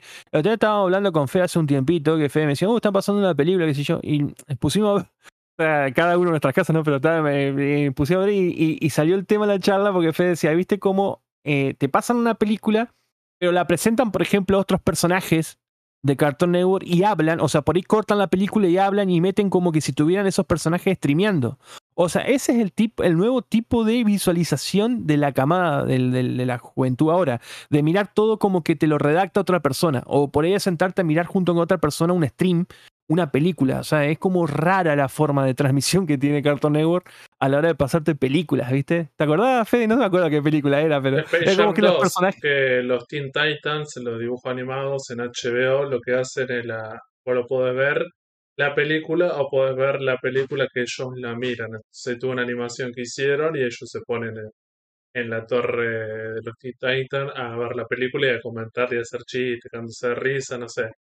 Cosa que ya viste en and Butthead y un montón de series anteriores, vos te le perdí un poco ese encanto, pero digamos que igual digamos que Cartoon Network ya lo hacía en su momento. Con el Sí. con los animes lo hacían, que te cortaban los openings los, o los endings, que ya te metían la publicidad de la, la próxima cosa. Y de las películas que te pasaban, otras series también te hacían eso. Siempre te metían como publicidad y ya después los últimos años directamente ya te ponían eh, encuestas o boludeces por el estilo que vos sí te- si vos querías grabar algo en ese momento, sí te tropeaba todo. Bueno, y mm, justamente en esta época eh, aparece, en 96 aparece Nickelodeon, pero, ya- pero desaparece Big Channel, así que teníamos ahí una caída de uno de los nacionales, y nace Magic Kid, 95. Así que te, seguíamos teniendo un- una buena oferta y creo que los 90 fue, la, fue el esplendor, ¿no? En, en sí, el esplendor de la televisión. Creo que fue la televisión en los 90, en los 80 y 90, que fue lo máximo. Ya después del 2000 eh, arrancó la decadencia, en los 90, ¿no? Por ahí. Sí, Pero bueno. eh, Nace otro canal también que es For Kids, que tiene su fandom. A mí nunca me gustó For Kids, siempre me pareció una garcha, pero bueno, hay mucha gente que es el fandom, tiene su fandom, propio fandom, tanto For Kids como Jetix, que fue la continuación, ¿no? Pero eh, For Kids nace también en mediados de los 90, creo en 95, 96, y primero Sí. arrancó como un bloque en, dentro del canal Flock, de Flox. Uy, Fox. dentro del canal Fox a la tarde, me acuerdo que eran dos horitas, que ya existía en Norteamérica el canal Fox Kids, pero acá no lo podían meter todavía. Entonces lo metieron Pero- dentro del canal Fox como un bloque. Eh, pasaban el mundo de Bobby, Kamen Rider, Power Rangers, Bear Troopers, Spider-Man. X-Men. 60. Claro, entonces pasaban, eh, creo que sí, dos horitas de esos dibujitos y bueno, aparentemente Garrapatas. pegó, pegó y ahí ya lo metieron como canal de televisión al Fox Kids. Pero Fox Kids empezó como un bloque dentro del Fox primero. Sí, de- ¿qué- También fue un canal que yo lo respeto, pero bueno, a mí nunca me gustó, pero Fox Kids tiene su propio fandom. Y es un fandom grande, ¿eh? Sí, yo nunca lo vi como, como canal, no, no tengo recuerdo de haberlo visto y, y estuve mirando, tengo una revista del cable del año 97 y no me figura como, no me figura como canal. Yo al Entonces- revés. Mejor. Ah, Perdón. Yo al revés. No tenía el Magic, pero tenía Fox Kids. Era tipo, bueno, es lo que hay. Creo, que lo importante de estos dos canales, ahora del Cartoon Network de Fox Kids, es cómo empresas norteamericanas llegan con sus propios canales, entonces esta, los canales de, tele- de televisión infantil que compran todas estas licencias a los yankees dijeron, no, ¿sabes qué? Vamos a dejar de hacer esto, vamos a tener nuestro propio canal, entonces todos los canales argentinos tuvieron que salir a comprar otras cosas, y bueno, es lo que ya hemos hablado en otro programa, la oleada del anime y todas esas cuestiones que fueron empujados eh, en cierta parte, en cierta medida por esto, porque se quedaron con, con, un montón de programación que la perdieron porque cada canal hizo, hizo esta movida. Lo mismo que pasa en estos últimos años con los servicios de streaming, que antes todo tenía Netflix y estaba todo ahí, y después cada una de las empresas hizo su propio servicio de streaming y fue perdiendo contenido, y ahí es cuando tuvieron que salir a hacer contenido propio y hacer otras movidas. Más o menos pasó algo parecido. También me parece que es importante o comprender cómo funcionó cuando se metieron estos canales eh, norteamericanos a directamente ellos mismos a, tener esa programación y el, canal propio. Claro, sí. Y una, una cosa que pasó que todas estas productoras independientes, de las que nombramos anteriormente, eh, fueron desapareciendo porque fueron absorbidas. O sea, Disney, por ejemplo, compró Ruby Spears y bueno, y así fue pasando con todas las productoras eh, independientes que había que fueron compradas por, por Turner, por Disney, por todas esas grandes potencias y empezaron a monopolizar. Por eso, bueno, Magic Kids tuvo una pegada, como decía, eh, con el tema del anime, pero fue como un panotazo de aguado, ¿no? Porque eh, se, le iban todas las series de, de Marvel, todas las que le retiró la aparición de Fox Kids. Entonces, eh, fue cambiando el mercado así y bueno, fue tomando cada vez más, más eh, poderío. Lo, ah, siempre lo tuvieron porque fueron los, los pioneros, ¿no? Pero todas estas empresas internacionales. El, tema, el tema del anime en los 90 se hizo justicia, boludo, porque el anime eh, siempre estaba en segundo plano y casi no existía. Vos fíjate que los norteamericanos, yo no sé si por envidiosos o qué, siempre opacaban opacaban la animación japonesa, siempre lo que resaltaban era ello, pero la mayoría de toda la serie, Thundercats, eh, Halcones Galácticos, Jace y los Guerreros Rodantes, eh, los Esqueletos Guerreros, todos los openings lo hacían en los estudios japoneses. Por eso es que vos veías el, opening de los Thundercats y decías, oh, mirá lo que es eso, boludo. Se mueve para todos lados, una calidad todo. Y después mirabas el episodio y era una garcha como estaba dibujado. Porque todo lo hacían los, los, openings, lo hacían los japoneses, boludo. Y siempre era como que eran opacados. Siempre los norteamericanos resaltaban, resaltaban. Y después que ya pasaron los años, uno gracias a internet eh, ve cosas de los 80 en Japón y vos decís, loco, pedazo de animación que tenían los chabones ya en esa época. Y los norteamericanos todavía andaban con, con los muñequitos que se movían todos, todos así re duros. Y... No, no, por eso te digo, en los 90 se hizo justicia con el anime, porque eh, yo sé que esto, este época no va mucho de la mano del anime, vamos, es otro tema, pero bueno, quería aclarar porque también fue como que eh, los norteamericanos siempre creyeron que eran los líderes de la animación y no, no es así. Ah, en realidad, en realidad por ahí, por ahí, si bien eh, estamos, eh, digamos, desarrollando más sobre lo que es la animación americana, pero es porque lo, más que nada por lo que marcaba la televisión en ese momento, ¿no? Sí, sí, lo que nos llegaba. Pero, llegando, llegando a los 90 pasa esto, eh, y es bueno lo que resaltaste vos, porque la, los Thundercats tiene, por ejemplo, mezcla de técnicas de, de, dibujo japoneses y americanas, estaba, estaba escuchando otra vez contrataron a algunos japoneses para, eh, para dibujar y entonces eh, se hizo una, una fusión de dibujos. Por eso también en, los dibujos es, es, un poquito mejor, ¿no? Eh, y bueno, cuando, ya cuando llega lo del anime, bueno, ahí creo que... Jace y los guerreros rodantes, Jace y los guerreros rodantes lo hizo el estudio Sunrise, entre varios otros. Lo hizo el estudio Sunrise, pero ¿quién se llevó el, el, la, la, gloriosa creación? El estudio Dick como decía siempre cuando terminaba. Y no, no, es así, lo hizo el estudio Sunrise y otros estudios japoneses. Dick, Dick y Saban fueron los dos que llevaron el anime a Occidente. Aunque no lo guste, censurado como la mierda, una cagada, pero bueno. Saban, directamente no creo, es más. Eh, Por eso dije, censurado. sí.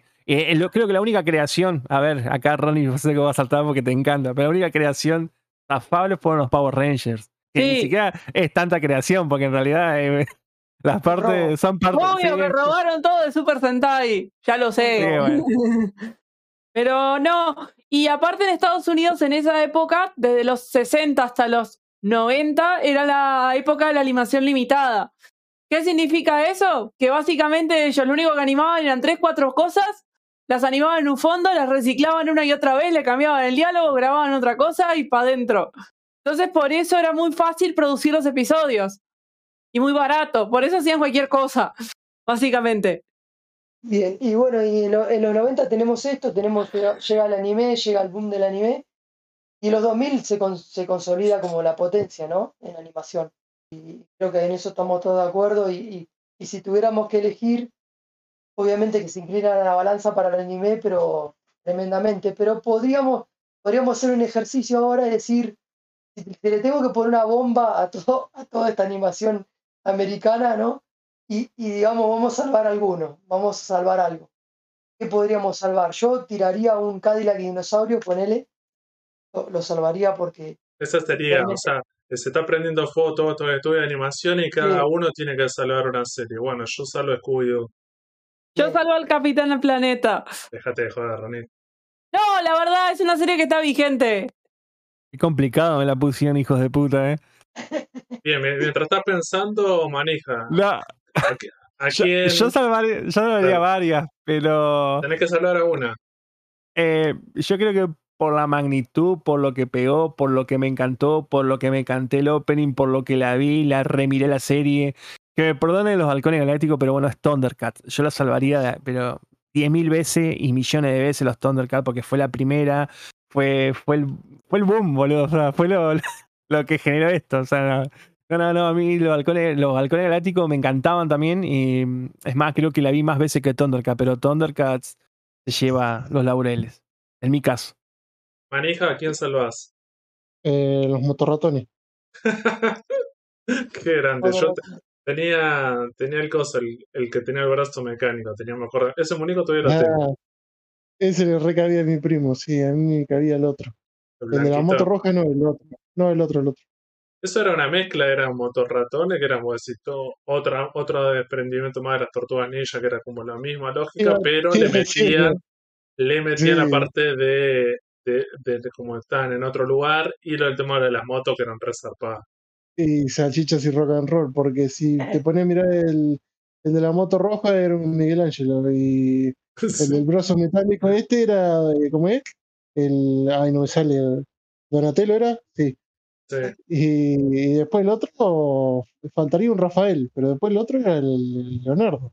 Pero básicamente todos eran clones de las tortugas ninja, solo que le cambiaban bichos. Ya vamos a tener un especial Claro. de Tortugas Ninja, que incluso estaría bueno Pero hacer como de la tortuga y todo lo de desprendimiento, que tal estaría bueno hablar de ¿Cómo eso. era? Eh, Street Shark también era de la misma Claro. onda. Era. Sí, por eso, tenemos un montón de, de esas. ¿Se acuerdan Sí. de Cruzadas Tóxicas? Oh, qué buen dibujito. ¿eh? No, eso No. Cruza- Cruzadas Tóxicas era, estaba basada en una película clase B de norteamericana, ¿no? Eh, donde mutaba, o sea, un pi- el protagonista mutaba y se convertía así todo como mutante y era, andaba con un una escoba, un, no sé, un balde de agua y era, el, digamos, como limpiador, pero era mutante y así vendían el muñeco. Después salió el dibujito, ¿no? Volvimos bueno. a los 60 porque no lo Sí, conocíamos. sí, sí, sí, sí, sí, a fines de los 80. En, en la serie, la película era de los 80. Como para, hacer, clase B. como para cerrar entonces con este, con este ejercicio que nos Sí. planteó Ezequiel, podríamos decir, se está prendiendo fuego todo el estudio de animación, ya salvamos a uno, pero ahí hay uno, hay uno que vos decís, no aguantas que se está prendiendo fuego y lo tirás al fuego para que se queme antes. Yo, yo el que elegiría es a como diciendo, bueno, talento todavía no le llega el fueguito, ese lo agarro y lo tiro de una. Que, Sí, yo a Rambo también lo tiro de una, lo tiro de una porque yo soy fanático de las películas de Rambo y a, y a la, y a la animación de Rambo la tiraría de una. Pero, tam- pero también como un segundo ejercicio me pongo a pensar y digo, bueno, voy caminando y miro, miro la, la cuenta regresiva, ¿viste? Y quedan 10 segundos, ya ahí manoteo, ponerle un, no sé, un cazafantasma así de manotazo de última, ¿viste? Cuando ve que ya está todo sí, un cazafantasma, pero por, por una cuestión nostálgica, pues no lo, no lo he vuelto a ver, pero sé que estaba bastante bueno. Un, un Una franquicia que le gusta a Ronnie, loco. claro, un picapiedra lo puedo rescatar ahí también, no sé, alguno más por ahí podemos rescatar, pero verdaderamente no, es para que explote la bomba, ¿no? yo quiero La, la escuchar. Ronnie todavía sigue viendo lo, lo, ¿cómo es? las películas de los cazafantasmas. No, más respeto que la última está buena. No, la última, la última, la, la- no la 3, la de las pibitas, sino esta que es una secuela directa, me largué a llorar, viejas. Hacía rato que no vi una película tan buena, tan bien tomada, tan bien acentuada, ambientada, como en los 80 todavía. Hay efecto, no sobra nada, no, no, no escasea nada. Está, es perfecta la película. Más no voy a contar porque no quiero spoilear y eso es- ya este es otro tema, ¿no? Rese- Reseña para el podcast. Sí, Sí, eh, Ya la hice, sí, pero está. Yo enlatado, enlatado que tiraría al fuego sería la- las versiones, las dos, porque son las dos son una poronga. La pero más que nada la versión animada de la serie de Mortal Kombat. Y si no la de. Si no la encuentro, buscaría la de Street Fighter y la prendería fuego directamente. O sea, las dos norteamericanas. Y la de Meteoro también, por hijos de puta. La Y metemos las películas de Street Fighter también, ¿no? Las tiramos ahí también porque justo capaz si aparece las tiramos también. Son malísimas. Eh, Sonido boom, decía Guile, boludo. Sonido boom, decía. ¿Qué hijo de puta? Y si vamos al caso, yo prende- prendería fuego las de Robocop, porque la verdad es una mierda. Estás, pecando, Ronnie, eh, estás pecando. y, bueno, y las películas de Mario también para el fuego. Bueno, es así. Bueno, y, y- y creo, que, creo que si hubiera un, duelo, no sé, un duelo eh, Thundercat Dragon Ball, no sé, por decirte algo, anime versus cartoon, creo que en, ningún, en ninguno de los casos de que lo pongamos ahí de comparación no, no vamos a encontrar manera de, de que haya alguno de que, digamos, bueno, superó al anime, ¿no? Eso, en, cuanto a libreto, en cuanto a dibujo, en cuanto a todo, no, hay manera. Los criterios de dibujo de, Japón y Norteamérica eran muy diferentes. ¿Qué pasa? Sí. Japón, es un, Japón es un universo aparte con los norteamericanos. Total, en la Sí. parte de animación es un universo aparte. Digamos que los norteamericanos, tal vez en los últimos años, tienen varias series que realmente están muy buenas, que están pensadas para un público infantil. Es varias, y vos decís, bueno, me parece que ahí recién podrían competir. Que ya no son series pensadas, no sé, Gravity Fall, Steven Universe, todas esas camadas que han venido en los últimos años, que la mayoría son como series de autor y que los artistas de esa serie incluso reconocen que están influenciados por el, por el manga y el anime, y ya es otra cosa, y vos decís, recién ahí con una visión un poco más artística, vos decís, realmente tiene un peso. Pero de todo este momento, estamos diciendo eso, muchos incluso estaban pensadas para vender muñequitos.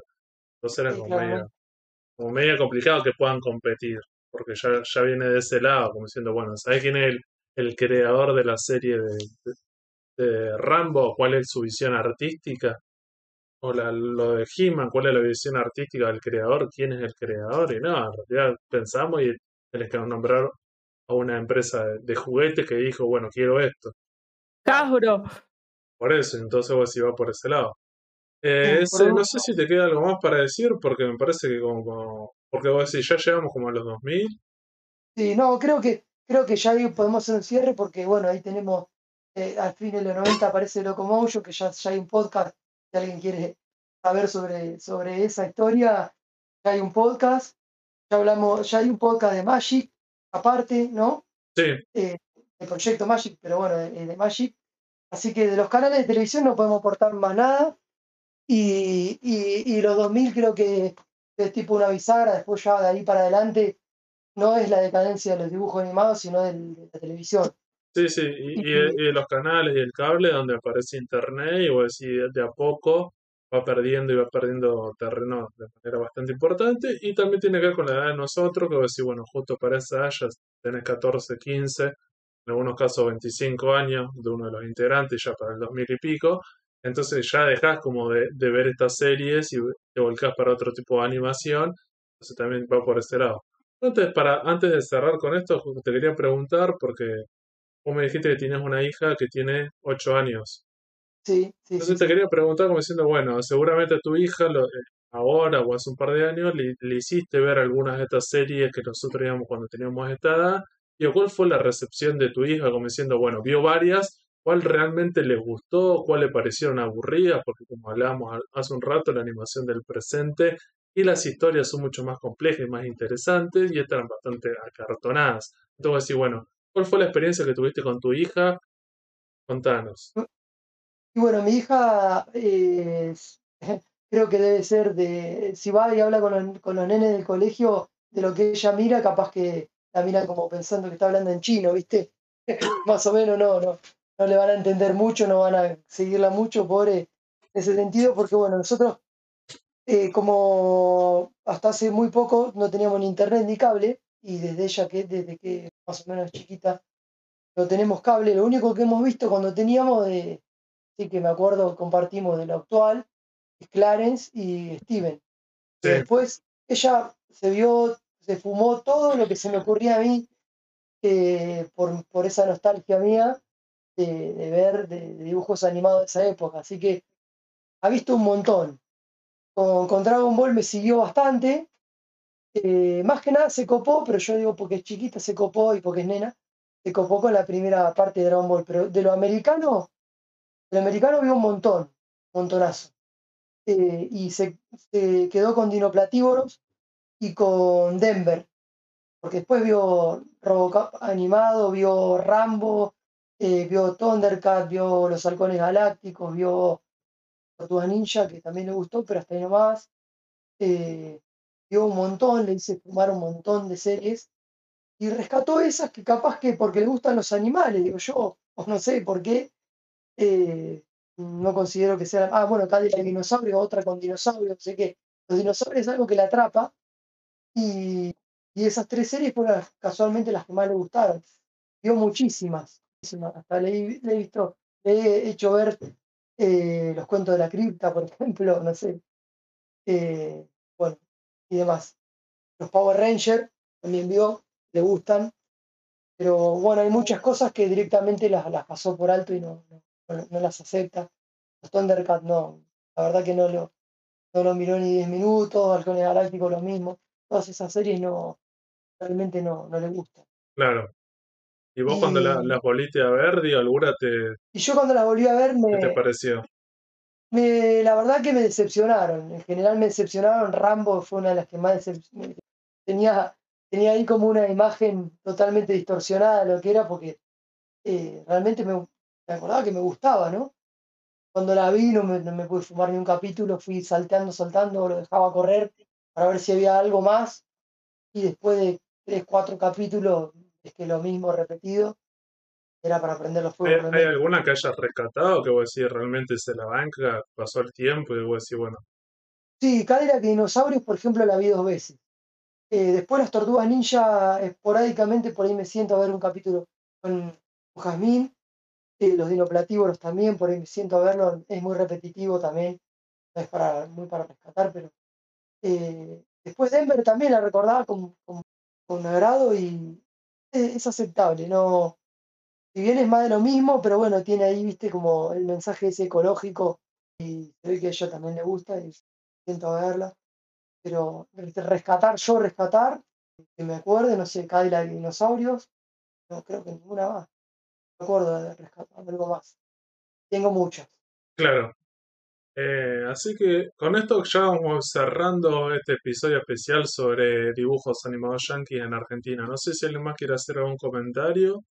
Darín, ¿algo más para decir? No, no, no, no.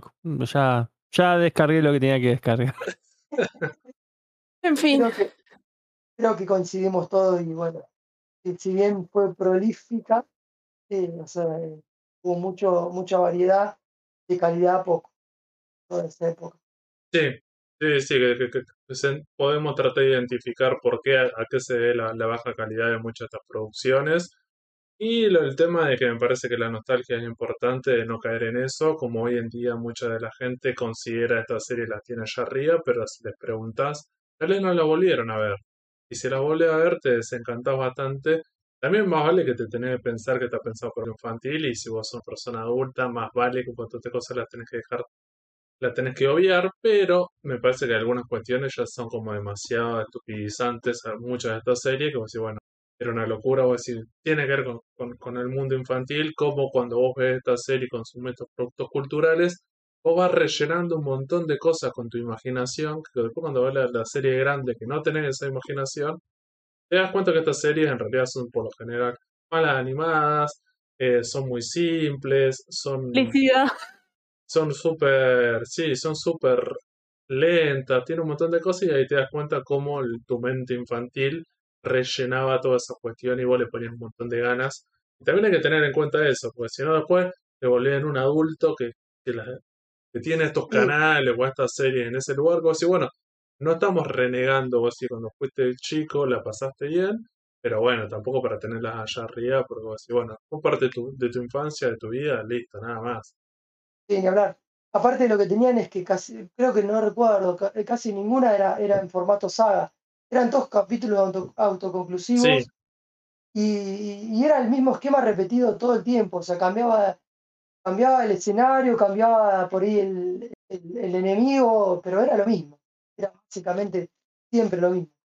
Entonces eso hace que sean realmente desechables. Sí, y eso es una de las cosas que también tiene que ver con la producción de la serie, de la televisión de los últimos, decís, ya hace más de 20 años, como hoy en día nos hemos acostumbrado a que las series, cualquier serie es una saga, ¿cierto? Ya no son episodios autoconclusivos, entonces consumimos la serie de otra manera y ver esta cosa, como decís vos, estaba pensada para ver un capítulo por semana.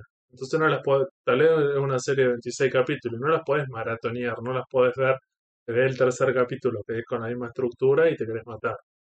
Tal cual. Y, sí. y además, eh, que, que esto ya lo hablaron, estaba la idea de que el dibujo animado era para niños. Entonces Sí. al niño le vendías lo que quería, ponía lo que, te- lo que se te antojaba y lo miraba porque era un dibujo. Y, Sí, y hoy en día cambió eso.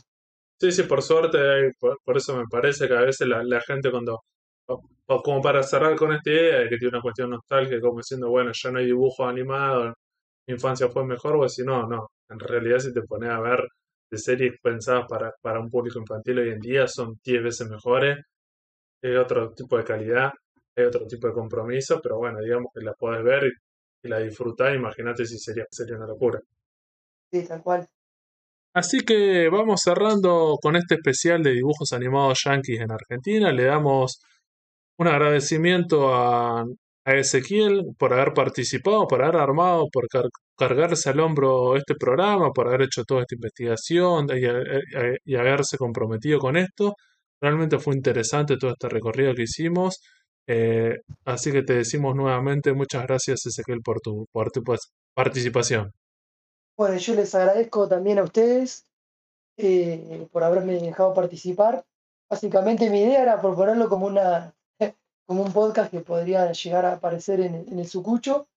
Y, bueno, ahí eh, Sergio me dice, no, ¿por qué no lo preparás vos? Eh, Sarino también me dijo lo mismo y bueno, dije, bueno, eh, sí, ¿por qué no? O sea, eh, siempre está la vergüenza, ¿no? De, un lo, lo más cercano a estar al aire fue un llamado para pedir una canción en una radio. Siempre está este A- tema de la... Así de explotadores somos que dijimos, no, no, hermano, vos, hacelo vos, hablalo vos, que nosotros te, te vamos ¿Qué tema, apoyando de Yo, rato. yo qué fui tema pediste en la radio? Yo fui Eh, distinto no- porque a, a mí me. Ajá, ese, perdón, perdón, perdón. No, no. El tema que pedí en la radio fue por pedido de mi, de mi mamá y era cuando estaba el boom de, Rodrigo, pedí la mano de Dios, por pedido de mi vieja, año 90 y pico. Eso fue y con, con toda la timidez del mundo, porque si bien ahora no soy, tan- no soy tímido, soy más bien extrovertido, cuando era chico era, era muy tímido. Pasa, pasa. Y, A mí, a, a mí me escribe eso y me dice: "Quiere- Me gustaría armar un podcast, y que, que, o un tema, ¿te gustaría? Hablarlo con Manica, le dije yo. sí, sí, tal cual. Eh, eh, Básicamente lo que me dijo Sarino, eh, estoy en off, me dijo, así que hacelo vos. sí, siempre estoy en off. ¿Cómo nos lavamos las manos? Ah, Eh, No, igual, eh, ahora ah, qué porquería somos. como, como decía Fede, te agradecemos e- enormemente ese por, por, por este especial y como siempre le decimos a todos, tener las puertas nuevamente abiertas para cualquier tipo de especial y no solamente a vos, sino a cualquier persona que nos esté escuchando y que dice, che, yo también me gustaría armar un tema, una charla y que se comuniquen con los chicos conmigo, no, porque yo le iba a pasar. Le voy a, le voy a mandar a Manija o a Fede. No, pero para el que quiera exponer, no sé, una charla o una temática o un podcast, algo para hablar, bienvenido sea, ¿eh? Ni un drama, se, se charla, se habla, se arma y sale. Sale con frita. Sale como frito. Así que nuevamente muchísimas gracias Ezequiel. Esto fue, como dije, el especial Serie Yankees en Argentina. Muchas gracias a todos por haber participado, por habernos escuchado. Nos vemos la semana que viene con el Sucucho Comiquero. Gracias y saludos, gente. Gracias. Nos vemos. Eso. Bye. Chao.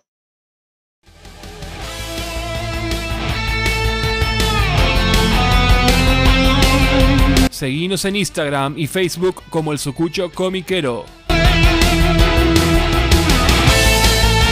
Y escuchanos en Spotify, Google Podcast, Anchor y otras plataformas de podcast. El Sucucho Comiquero.